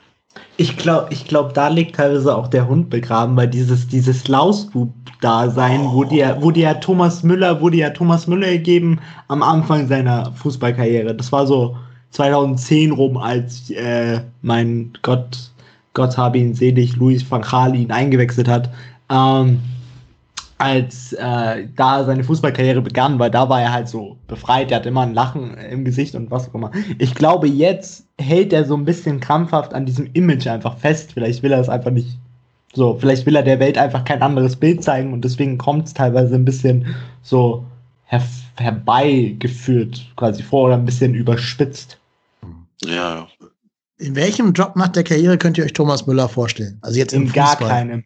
Ich glaube nämlich auch. Das ist keiner, der irgendwie so einen Höhnes rummenige Job machen kann. Nein. Auch kein Trainer. Also bestenfalls irgendwie so, so ein Klose-Ding, so Offensivcoach oder irgendwas. Ja, oder so Jugendtrainer. Ja, so. sowas. Un Aber ich, ich sehe so. den auch nicht in irgendeiner repräsentativen Funktion. Definitiv nicht. Dafür ist er definitiv nicht der Typ. Da, dafür kannst du den, den Mann einfach auch nicht ernst genug nehmen. Nee. Anders als ja, Jonas Hector, wo wir alle wissen, dass der irgendwann Sportdirektor oder, oder irgendwas wird bei uns. Aber ich, ja. ich, ich, ich, ich, ich, da, wie gesagt, ich, ich habe mich jetzt noch nicht so. Äh, was, was, für ein, was für ein Bildungsgrad hat denn Thomas Müller? Der hat Abitur. kein Abitur. Hat der Abitur? Ja. Der hat, sogar ein ziemlich, der hat sogar ein ziemlich gutes Abitur. Der hat ich dachte bisher immer, Bayern. Ich wollte gerade sagen, ich dachte immer bisher, Bayern wäre wär so, wär so schwierig. ich meine, ich, ich, ich weiß nicht, der ich macht. Ich kann es bestätigen, Bayern ist schwierig der, also ich meine, der macht auf mich keinen intelligenten Eindruck. Ja, von der Art und Weise, wie er sich ausdrückt, schon. Was er dann sagt, der Content bzw. der Inhalt ist dann nochmal anders, aber die Art und Weise, wie er sich artikuliert, definitiv. Ja, man muss aber auch sagen, da spreche ich jetzt mal als Lehrer, es hat aber auch ein Shift in der, in der Bedeutung der Abschlüsse stattgefunden. Ich meine, gut, der Müller ist, glaube ich, mein Jahrgang, ne, so 84 oder irgendwas. Ja. Da vielleicht, da vielleicht noch nicht so, aber jetzt heute hat sich alles um eins nach hinten verschoben. Also ein Abi ist das, was früher eine mittlere Reife war und der Bachelor ist das neue Abi. Also daran könnte man nicht messen. Aber natürlich, klar, der hat vor 20 Jahren Abi gemacht. Aber das merkt man auch. Der ist, glaube ich, auch nicht doof. Also wenn du mit dem jetzt Quizduell spielst, wird der da auch nicht untergehen. Glaube ich nicht. Ich leite jetzt Thomas Müller zum Quiz. ja, der heißt da bestimmt äh, Müller. Ah, es ist Müller. Lausbuhr 84. Bestimmt sowas. Ja. Ja, aber ich wette, der würde da auch mal ein Spiel gewinnen gegen uns beide. So, ja, beim Quizduell jetzt. Und im Käfig beim Fußball leider alle. Aber das ist eine andere Geschichte. Nee, da, ich weiß ich nicht, ob der. Ich müsste nur einmal treffen, ne? Ja, das tust du aber nicht, weil der weiß, wie er ausweicht. Der, wei der weicht seit 20 Jahren Sergio Ramos und Co. aus. Da wird er auch dir noch ausweichen können. Sergio Ramos, Sergio Ramos, der. Auf Eis hast du echt eine Chance gegen den, aber. Ähm, Boah, yo, ey, stell dir mal vor, der wird einfach sagen, ja komm, wir machen hier mit Mats Hummels irgendwie so ein Eishockey-Challenge und ich, ich mach dann zieh dann so ein Vollgesichtsmaske auf und tu so, als ob ich Mats Hummels bin und check den direkt nieder. Der Liebe Hörerinnen und Hörer. wieder auf. Liebe Hörerinnen und Hörer, wenn ihr diese Gewaltfantasie nicht mehr hören wollt, müsst ihr den Dennis-Feed abonnieren, wo ihr den Marco kommt. Ich, ich, ich, äh, also ich glaube, ich glaube, es gibt in diesem Podcast äh, mehr Thomas Müller nicht, äh, mög- mehr Leute, die Thomas Müller nicht mögen, als Leute, die ihn mögen. Glaube ich auch. Ich mag ihn ja auch nicht, aber ich würde ihn trotzdem mitnehmen zu WM oder EM. Jo, ja, Es tut dir in Ich der kann Seele halt hab ich abstrahieren. das Gefühl. Also Ich- ich, ich- kann also halt ich- abstrahieren zwischen persönlicher Abneigung und Leistung. ich, ich, wie gesagt, ich, ich bin, bin mir nicht sicher, ob das dem, dem Team helfen würde. Also ich bin da, bin da voll bei dir, Dennis. Also ich weiß nicht, ob man mit, mit der Personalie nicht mehr Baustellen aufmacht, als Ja. dass Das sie ich halt auch sagen. Ich hätte ihn gar nicht erst rausgeschmissen, wenn ich jetzt Bundesliga, äh, Bundestrainer gewesen wäre. In derselben Zeit, in der Löw Trainer war. Also hätte ich dieses Problem ja einfach gar nicht gehabt. Ähm, aber also ich muss auch nicht jeden Spieler mögen. Ich, ich gebe auch zu, Nationalmannschaft ist mir dafür, dass wir jetzt seit einer Stunde über die reden, eigentlich scheißegal. Ähm, ich weiß noch nicht mal, ob ich die EM überhaupt gucken werde, weil das ja Findet auch so eine- den, seid ihr denn sicher, dass die überhaupt stattfinden Nee, wird? glaube ich nicht. Aber Ich- weiß ich nicht, ob die stattfindet. Ja. Die halten ja immer noch an, dem, an der Idee fest, es in mehreren Ländern Ja, gleichzeitig denkst, Mhm. in Zeiten von Corona ist das die dümmste Idee, die sich Absolut. jemals irgendwer hat einfallen lassen. Noch dümmer ist nur Und Katar Philipp Lahm steht dahinter. Noch dümmer ist nur die Katar Winter-WM. Ähm, Idee Also ich kann mir gut vorstellen, dass Ja. ich weder EM noch WM gucken werde in den nächsten paar Jahren. Aus Gründen, die nichts mit Sport zu tun haben. Wahrscheinlich gucke ich es dann doch wieder, weil man ja doch irgendwie mitreden will und so. Ähm, aber es ist mir zugegebenermaßen auch maximal egal. Wir sind auch so ein bisschen weggekommen von den Bayern. Ähm, ich habe noch so zwei, drei Fragen mir notiert zu den Bayern. Ja, Was muss man tun, damit Kalle die Nase drin behält? Damit er die Nase drin behält. Ja, in der Maske.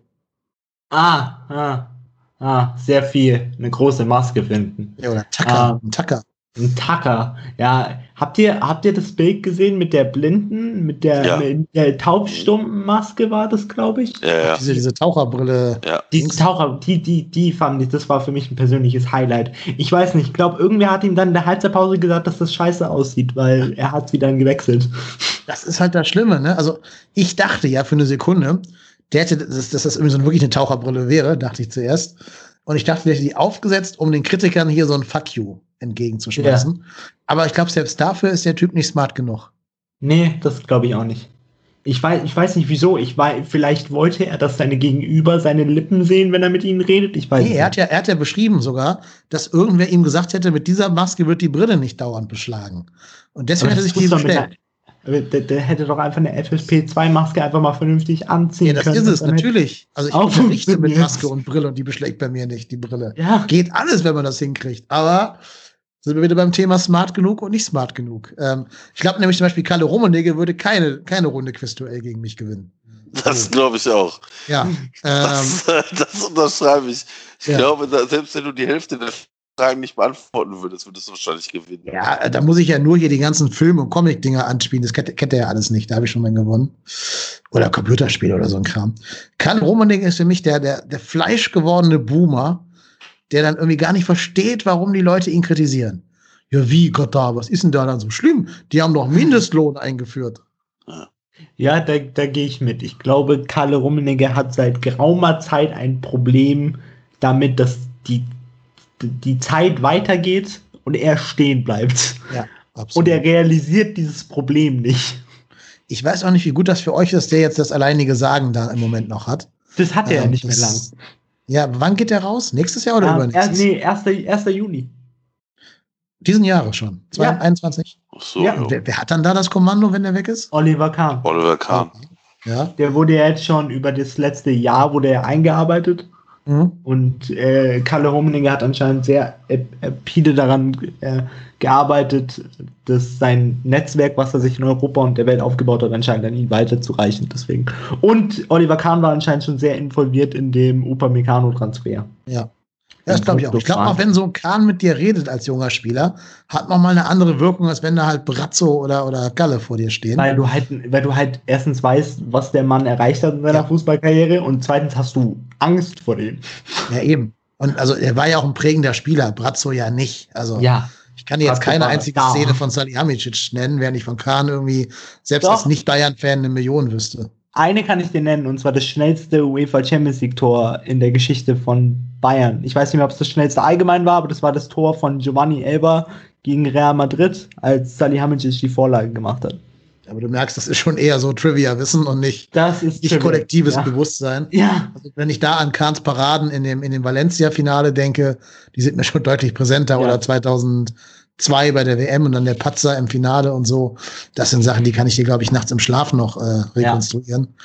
Ja. Ähm, und das, also allein dieser Beiname Titan, da merkst du ja schon, dass das auch, das ist ja, das ist ja auch gar nicht ironisch gemeint bei dem, dieser Beiname, der ist ja schon wirklich ehrfürchtig auch zu verstehen. Ja. Ähm, und das hat schon eine Wirkung, glaube ich, auf so einen, so einen Upamecano. und ich glaube, ich glaube, wie, wie, wie, wie würde Oli Kahn beim Quizduell abschneiden? So 11 ziemlich von 18. Gut, ziemlich, so. ziemlich gut sogar, weil ich glaube, der Mann hat in Harvard studiert. Ich glaube, so Filme, Comics und, und TV-Serien kennt er auch alle nicht, die Kategorien. Ja, Nee, dafür ist er, glaube ich, auch schon ein bisschen zu alt. Ja, aber ich glaube, so diese, diese anderen Kategorien, so diese lebensweltlichen Dinger, die kennt er dann alle. So im Grünen, Sport, Labor, Macht ja. und Geld. da kennt er sich aus. Ja. Wobei er eine Zeit lang ja auch in so eine unangenehme BWLer-Richtung abgedriftet ist, so mit der Kleidung und der Attitüde, ne? Das hat sich, glaube ich, wieder so ein bisschen gelegt jetzt, aber gerade in dieser Harvard-Zeit hat er ja oft so Polohemd an mit so einem Pulli über die Schultern gebunden. Vielleicht muss er einfach reinpassen in das Bild. Ja, er wollte sich, das fand ich aber sehr unauthentisch anpassen. für den Typen, der sonst immer aussah wie, wie von Mutti frisiert. Also, ja, vor allen, Dingen, vor allen Dingen für jemanden, für jemanden, der in einem Interview gesagt hat, wir brauchen Eier. Das ja. sehe ich dann nicht so mit Polohemd zusammengebunden. Ja. Also das passt ah. auch nicht. Hat er auch wieder sein lassen. War ja nur so eine ja, Phase. Ich, ich wollte gerade sagen, ich glaube, das ist auch wahrscheinlich äh, dass du einfach versuchen musst, da irgendwie irgendwas zu machen und zu tun. Also das schon. Er hatte ja auch diese Disco P1-Phase nach der WM-Patzer, ne? Ja. Wo er da auch seine, seine Frau verlassen hat. war. Gerd oder wie die hieß, kennengelernt hat. Das war komisch. Das passte alles nicht zu ihm, dieses Lifestyle-Dings. Aber naja, späte Pubertät irgendwie. Ja, ich glaube halt einfach, man muss, also ich glaube, bei so Oli Kahn oder so, der hat wahrscheinlich einfach mal die Sau rausgelassen, im wahrsten Sinne des Wortes. Ja, glaube ich auch. Aber passt ja trotzdem Und, nicht zu ihm. Finde ich halt unauthentisch. Wie du bei Müller gerade deine anderen Sachen ja. authentisch fandest. Ja. Ist ja mehr so der bodenständige Typ und nicht so der P1-Gänger normalerweise, würde ich mal sagen. Naja, ähm, bin mal gespannt, ob Kahn dauerhaft an so einem Brat so festhält, weil ich glaube, Kahn ist schon jemand, der auf Optimierung aus ist und mit den Besten zusammenarbeiten will. Und ob das Brazzo ist, sei mal dahingestellt. Ja, nur die, nur die Frage ist, wer, wer ist denn überhaupt auf dem Markt als guter Sportdirektor? So, die, weil ich habe mir, ich habe mir, ich, ich bin ja persönlich der Meinung, man hätte Brazzo ja nie den Job geben dürfen. Das, die, an dieser Meinung werde ich auch festhalten. Der kann von mir auch aus Lionel Messi für zwei Euro pro Jahr ver, verpflichten. Selbst dann sage ich, das ist nichts Positives. Aber ähm, es gibt halt für mich keinen, weil ein Max Eberl will nicht. Weiß ich auch nicht, ob der das drin hat. Für mich ist so ein Max Eberl eher so ein Typ perfekt für Gladbach, so der entdeckt super gute Spieler und macht sie dann oder fördert sie dann halt und verkauft sie dann weiter, wenn er muss.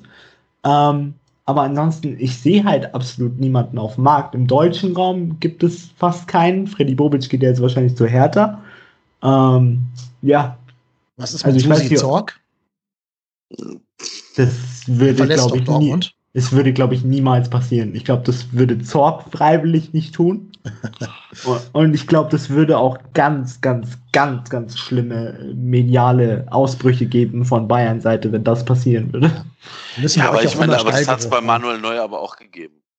Ja, das stimmt. Also, ist ja, also Bayern-Fans Bayern -Fans sind so drauf, dass wenn er dann den ersten guten Transfer einfädelt, ist alles wieder super gut. Halleluja.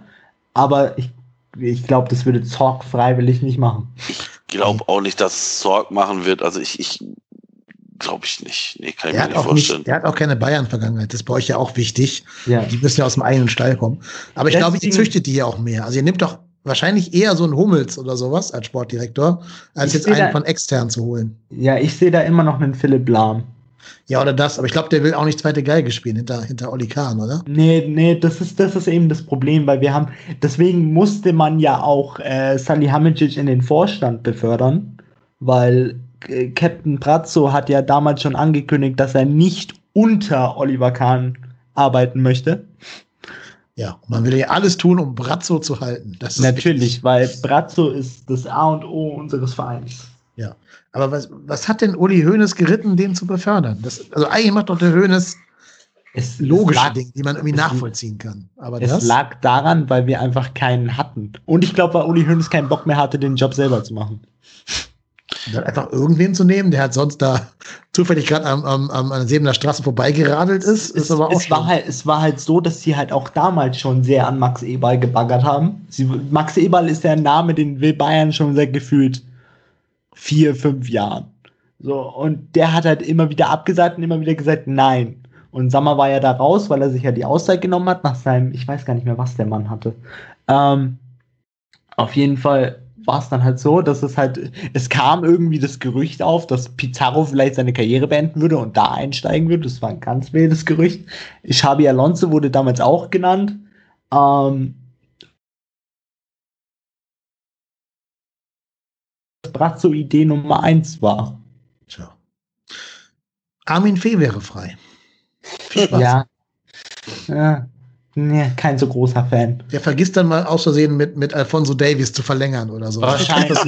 Alfonso Davis geht ablösefrei Ja. zu Real Madrid. Ich Genau. sehe die Schlagzeile. Genau, als, als neuer äh, Roberto Carlos oder so. Ja. Und, dann, und dann sagt Armin Fee, ja, in dem habe ich nicht so viel gesehen. Ja, genau. Der- Womit er der eigentlich meint, ach so, hab ich der war mir vergessen. zu schnell. Ich habe den nie gesehen. Ja, genau.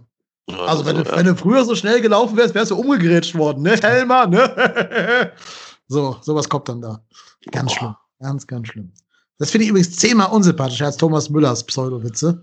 Diese, diese Doppelpass früher, Ja, das ist. Kumpelei. Früher hätten wir Ja. den umgehauen, ne? Bratze, nee, Helmer, ja, ja, ja. Ja. ja. Du nicht, du bist ja viel zu langsam gewesen dafür. Boah, ist das Ja, schlimm. Ist das schlimm. Ja, sind aber auch, das sind ja jetzt auch, ich sag mal vorsichtig, eher so die Wetterleuchten, ne? Ja. Also, das sind ja jetzt auch.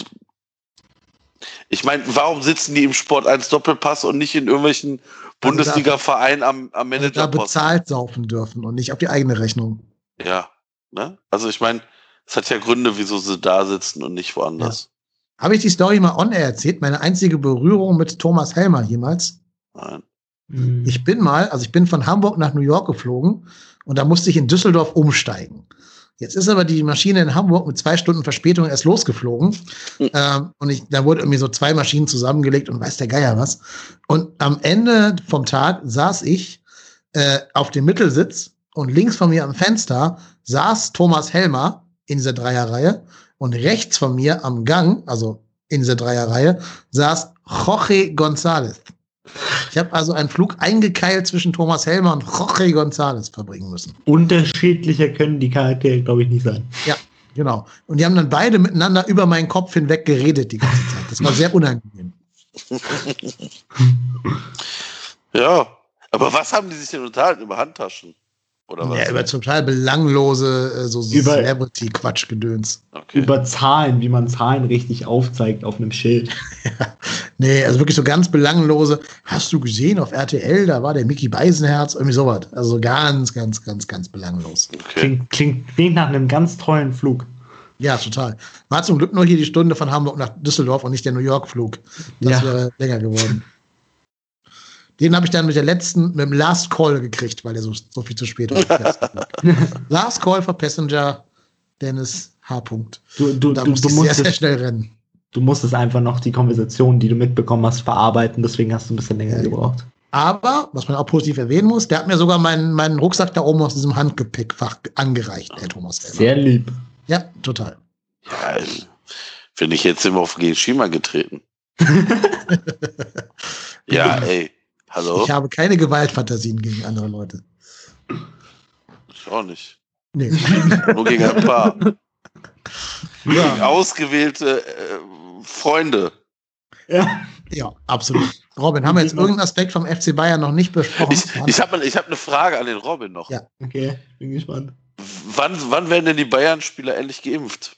Vor Ja. allen anderen. Gestern. Äh, ich, ich, ich, sehe es, dass es bald passiert. Ich kann, guck mal, ich kann, das Problem ist, ich kann dir dann, dann nicht mal widersprechen. Das, ich würde es ja gerne tun. Aber wahrscheinlich, wenn der nächste Corona kriegt. Und wir, da, und wir dann mit und wir dann mit Steinen oder mit, mit sch schweren Schritten auf das Halbfinale zusteuern. Ich, Dann- ich hätte dann ja gedacht, dass die ich, sich in. Dubai durchimpfen lassen. Kann ja jeder machen, der mit ein bisschen Geld dahin fliegt. Das ist ja da gegen mich, Geld. ob sie Äh, nicht gemacht haben. ja, ich meine, sie haben es ja nicht gemacht, Ja. weil Thomas Müller ja positiv war. Also der Ja. kann ja nicht geimpft worden sein. Der jedenfalls. Die anderen 23 weiß ich nicht. Also wenn, war er vielleicht vorher positiv, bevor diese Impfung da anstand. Aber es würde mich auch nicht komplett überraschen, wenn die dann doch da durchgeimpft worden sind, für die erste, erste Probe zumindest. Ich glaube einfach, wenn sie es sind, kommunizieren sie es auch nicht gerne, weil dann kriegst du so viel Gegenwind. Nein, die machen da weiter ihre Tests und verbrauchen noch schön Testkapazitäten, damit Ja. es nicht rauskommt. Und dann ist da zufällig keiner mehr äh, positiv. Was, halt, was haltet ihr denn, kurzer Exkurs, was haltet ihr denn von der ganzen Thematik, dass Leute angefangen haben, Fußballer zu kritisieren, weil sie äh, jede Woche mit ne frisch frisierten und gestylten Haaren aufgetaucht sind? Ja, die Frage ist halt, wer macht's, ne? Also wenn es die Frau macht, ist es ja okay. Wenn es der Friseur macht, ist es insofern nicht okay, als dass für die ja dieselben Gesetze gilt wie für uns. Ja. Und dann muss sich da der Fußballer auch dran halten, dass der Friseur nun mal leider gerade keine körpernahen Dienstleistungen durchführen kann. Ja, aber das ist doch genauso wie, ähm, da tauchen Bundesligaspieler auf mit frischen Tattoos. Coco Todiso. Wobei ich glaube, der hat es im Ausland gemacht, ne? Da mögen, mögen andere. Ja, aber, aber er war noch dümmer, er hat ja ein Instagram-Video davon. ja, ja, klar. Ja, das aber verstehe ich halt sowieso nicht, warum die auch alles auf Instagram noch mitschneiden. Das versteht keiner. So, wenn man da mal kurz eine Sekunde nachgedacht hätte, dann hätte man sich auch den restlichen Weg ausmalen können. Aber ja. Ja, also ich meine, ja, ich meine, sollen sie sich die Haare, also ich, ich meine, ja, man muss, man muss mal, man muss eins sagen, Fußballspieler haben aktuell einen massiven Sonderstatus, in dem sie ihren Job so auch weiterhin ausführen können, wie sie es machen. Und da einfach eine Wahnsinnsmaschinerie mit Tests etc. pp. verwendet wird. Und wie gesagt, diese Testkapazität fehlt an anderer Stelle. Ähm, und wenn dann sich die da so frisiert, ja, ich mein, ich finde es jetzt nicht so dramatisch, aber schlau ist das jetzt nicht da so. Ich, ich sag mal so, dann, dann, dann lass die Haare, du kannst ja die Haare schneiden lassen, aber dann mach es vielleicht nicht so auffällig mit so einer rasierten Frisur, wo du siehst, das ist halt nicht älter als, äh, weiß ich nicht, paar Tage. Das muss man ja Thomas Müller lassen. Der war nicht beim Friseur. Ja. Das sieht man ja. Ja, nö. ja. Ähm, Sehe ich aber genauso. Sehe ich genauso wie du, Marco, wie du es gerade gesagt hast. Vor allen Dingen, ich weiß noch, im ersten Lockdown gab es doch sogar eine DFL-Strafe gegen Jaden Sancho, glaube ich, und gegen, äh, wer war der andere? Hier, der Abwehrspieler, der Große, der Franzose von Dortmund. Dann Wer ist der noch? Sagadou. Ja, genau. Der war, glaube ich, der andere. Die wurden doch irgendwie verknackt, oder was heißt verknackt, aber zu einer Strafe verdattert, weil sie bei Instagram gefilmt haben, wie sie da ohne Maske beim Friseur saßen. Das Mhm. müsste ja theoretisch auch jetzt jeden erwischen, der halt Und dann kam, Sa- dann kam Sancho nach dem Lockdown zurück und sah aus wie ein Höhlenmensch. Ja, genau. Ja, ist, ja, ich meine, jetzt mal ganz im Ernst, ob, wenn, ob die sich jetzt da äh, massieren lassen von einem Physiotherapeuten oder jemand schneidet denen halt eins, also die Haare. Ja, ich muss dazu sagen, Also- ich finde das Friseurverbot an sich schon sehr unklug, Ja. weil es ist, also es gibt ja inzwischen sehr gute Daten, wo es Infektionen gibt und wo nicht. Und ich denke mir halt, wenn immer noch Büros offen sind und wenn immer noch Busse und Bahnen nicht entlastet werden, dann kannst du doch auch Friseure mit Maskenpflicht auflassen ja. und der Ansage, dass da nur ein Kunde rein darf, die anderen halt vor der Tür warten müssen, dann ist das Risiko da sehr überschaubar, sich jetzt nach allen Daten, die mir vorliegen, sich anzustecken. Selbe gilt für Kino. Wenn du im Kino mit Maske sitzt und vielleicht das Essen nicht gestattest, ist das, finde ich, dort sicherer als in der Deutschen Bahn, wo du zum Essen die Maske abnehmen darfst. Ähm, und du redest ja im Kino auch nicht. Also da fehlt mir eh so ein bisschen das Auge, dass man sagt, es gibt jetzt Daten, hier ist es ein hohes Infektionsrisiko, das machen wir jetzt zu, da ist es ein kleines Risiko, das machen wir jetzt auf. Ähm, zum Beispiel Kinos, Friseursalons. Weil ich weiß ja zum Beispiel von meiner Friseuse, das ist eine ganz, ganz liebe, ganz tolle Friseurin, wo ich jetzt seit sechs Jahren hingesetzt in Hamburg bin, habe ich früher nebenan gewohnt, so bin ich daran gekommen. Das halt so ein Ein-Mann-Betrieb. Ne? Sie ist die Meisterin, sie ist da auch die, die äh, hier die Kassenbuchführerin und die, die Friseurin halt und die Putzkraft und alles in einem quasi. Das ist wirklich so ein, so ein Ein-Frau-Betrieb. Die geht halt auch um Zahnfleisch. Ne? Die wird den Laden wahrscheinlich dicht machen können. Dann werden zwar die Fixkosten bezahlt, aber das ist ja auch, glaube ich, nur die Kaltmiete, die bezahlt wird und ja. so. Ähm, das heißt, wenn du mal dahin gehst und Buchhaltung machst, musst du dir überlegen, mache ich jetzt die Lampe an, weil das wird mir auch nicht bezahlt, da der, der Strom und die Heizung und so, wenn ich da sitze. Das ist richtig ähm, alles wieder undurchdacht, alles halbgar. Und dann haben sie wieder nicht genug Lobby, als dass ihnen da irgendwelche Erlockerungen ermöglicht würden. Ja, und dann kann ich auch einen Fußballer irgendwie verstehen, dass er halt vor einem Millionenpublikum eben nicht aussehen will wie der beschriebene Höhlenmensch, sondern so ein bisschen vernünftig aussehen will. Problem ist halt nur, dass du halt für jeden offen erkennbar zur Schau trägst, dass du hier auf die geltenden Gesetze halt scheißt. Und das darf sich eigentlich kein Fußballer rausnehmen, vor diesem Millionenpublikum das so zu demonstrieren. Ich habe das jetzt schon tausendmal im Podcast gesagt, ich wiederhole das gerne wieder. Umso schwerer wird es für mich, meinen Schülern zu erklären, warum die zum Beispiel nicht zum Friseur dürfen, wenn sie sehen, wie da so ein was weiß ich, irgendein Coman oder Tolisso so perfekt gestylt sind. Ähm, ja, aber ich sag mal so, davon wird Corona jetzt auch nicht besser oder schlechter oder früher vorbeigehen, wenn die sich die Haare schneiden lassen. Das ist richtig, das ist richtig. Jo, ähm, letzte Frage an dich, Marco, für den heutigen Podcast. Dann haben wir, glaube ich, echt hier eine der längsten Folgen äh, seit langer Zeit aufgenommen. Ich habe gerade hier noch nebenbei ein Interview gelesen. Ähm, ich verrate mal jetzt erstmal noch nicht mit welchem Spieler. Aber dieser Spieler sagt, er könne sich eine Rückkehr nach Köln vorstellen. Und jetzt gebe ich dir ein Stichwort zu diesem Spieler und dann weißt du, wer es ist. Sauna. Nein. nein, nein. Wir mal auflösen? Bleib irgendwo anders. Geh weg. Leonardo Bittencourt kann sich Rückkehr zum ersten FC Köln vorstellen. Der kann sich Boah, nee. Warum aber der erste Boah, da wird mir, sich keine da wird mir heiß und kalt. Boah, da ist ja noch schlimmer als Thomas Müller. Wirklich, wen, würdest du, wen würdest du eher nehmen? Müller oder, oder Bittenkurt? Ja, also ganz so schlimm ist Bittenkurt jetzt nicht, aber. Gerade war er ähm, schlimmer. Nein, also. Nee, also. Nee, also ich muss ihn jetzt nicht noch mal hier haben. Ähm, aber ja, gut. Ja, nee, brauche ich nicht. Brauche ich nicht. Ich auch nicht. Ja, ansonsten noch ein paar äh, Podcast-Grüße hier. Wenn ihr ein bisschen was zur Amateursituation beim FC hören wollt, könnt ihr in den Geist-Pod, heißt der so? Vom Geist-Blog der Podcast. Ja, in den halt reinhören. Ja. Da geht es um die Amateure, also die U19, die ja nicht zur Youth League kann, aber auch um die U21. Die Folge kann man sich ganz gut anhören.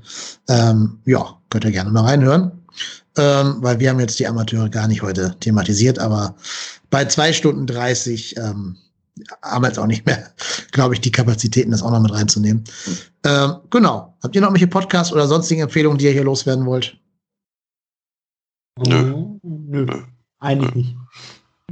Zu den Bayern kann man, wie gesagt, immer ganz gut Mir sein Rot hören. Finde ich sehr sachlich und sehr neutral und nicht so aus der Fanbrille heraus berichtet vom Lahmsteiger und, und Konsorten. Ähm, sei empfohlen an dieser Stelle, wenn man sich da ein bisschen informieren will. Muss man jetzt aber auch nicht zwingend als FC-Fan. Ja, in dem Sinne bleibt mir nur, mich ganz herzlich bei Robin Zimmermann zu bedanken. Äh, er hat mir gesagt, ich soll euch darauf verweisen, dass er auf allen gängigen Social Media inklusive Tinder zu finden ist. genau. Genau. Sehr gut. Äh, stalkt ihn, wo immer ihr ihn findet. Wie ist dein Twitter-Handle, Robin? Äh, mein Twitter-Handle ist, glaube ich, zobin2305. Also anstatt Robin einfach ein Z davor und dann 2305 danach. Gut, wisst ihr Bescheid, danach suchen. Ähm, Marco, dein Twitter-Handle ist bekannt. At Ruhrpott unterstrich Hennes. Mein Twitter-Handle ist KY Lennep. Lennep ist ein Stadtteil von der Stadt Remscheid und bekannt dafür, dass Wilhelm Konrad Röntgen dort geboren wurde und sonst für gar nichts. Ähm, ja, genau. Stalkt uns alle, wo ihr wollt. Denkt daran, mal auf www.trotzdemhier.de zu gehen und dort den Unterstützen-Button aufzusuchen und den YouTube-Kanal ebenfalls und dort mal ein Abo dazulassen. Ja, ich bedanke mich bei dir, Robin. Schön, dass du da gewesen bist. Vielen Dank und gerne beim nächsten Bayern-Spiel wieder. Ja, ich freue mich definitiv. Hat wahnsinnig viel Spaß gemacht und ich hoffe, ich konnte euch auch einen kleinen Einblick über Bayern geben. Also, und ich glaube immer noch fest daran, dass der erste FC Köln nicht absteigt. Wie gesagt, sollte dem so sein, kriegst du von mir ein Kölsch-Care-Paket. Da komme da komm ich auf dich zurück dann. Ja, wenn, ich sag mal so, wenn der, wenn der erste FC Köln nicht absteigt, darf Thomas Müller gerne zur EM oder WM fahren von mir aus. Gucke ich zwar nicht, aber. Okay. okay, aber muss, wie wäre es so, wenn, wenn Köln nicht absteigt, dann musst du was auf deinem, musst du auf deinem Twitter-Account posten, Müller für die WM. Nee. Hashtag. Nee? Also so, Hashtag so. Müller für die WM? Nein. Nee, also so weit. Äh, ja, dann lieber nach Aue und Fürth, ey. nein, nein, also. Dann lieber absteigen. dann äh, tut mir leid, FC. Das, äh, das äh, wiederum äh, kommt nicht über. Also, nee, nee, nee, nee. Weißt du, das Problem ist ja dann irgendwann, ne? Hau ich dann wieder hier irgend sowas raus, dann heißt es ja, du aber, du, wann hast du doch mal gesagt, Thomas Müller soll zur, äh, zur WM oder EM fahren? Darfst den Nee, nee. gern nach 24 Stunden löschen. Okay, ja, dann, dann, dann mach Ich, ich. ich, will's, ich möchte es nur gerne 24 Stunden genießen und eventuell einen Screenshot davon machen. Ja, das ist, kann auch, ja, und dann, weißt du, dann retweetet das Thomas Müller und folgt und dann, Ja, und dann beleidige ich den die nächsten drei Wochen durch oder so. Ja, das, das, ja, das wird mir Spaß machen. Ich glaube auch, dass Thomas Müller deine Tweets liest und retweetet. Auf jeden Fall. Dafür, dafür sorge ich. Und wenn ich, Das- mir, wenn ich mir 1000 Back-Accounts machen muss, bis er genügend Retweets hat, kein Problem. Ja. Das kriege ich. Naja. Bleiben Sie gespannt, liebe Hörerinnen und Hörer. In elf Spieltagen wissen Sie, wer hier was wem tun muss und was auch immer. Ja, das war's von uns. Marco, du bist der Ruhrpott-Tennis. Ich bin Köpsler Lennep und wir sind trotzdem hier.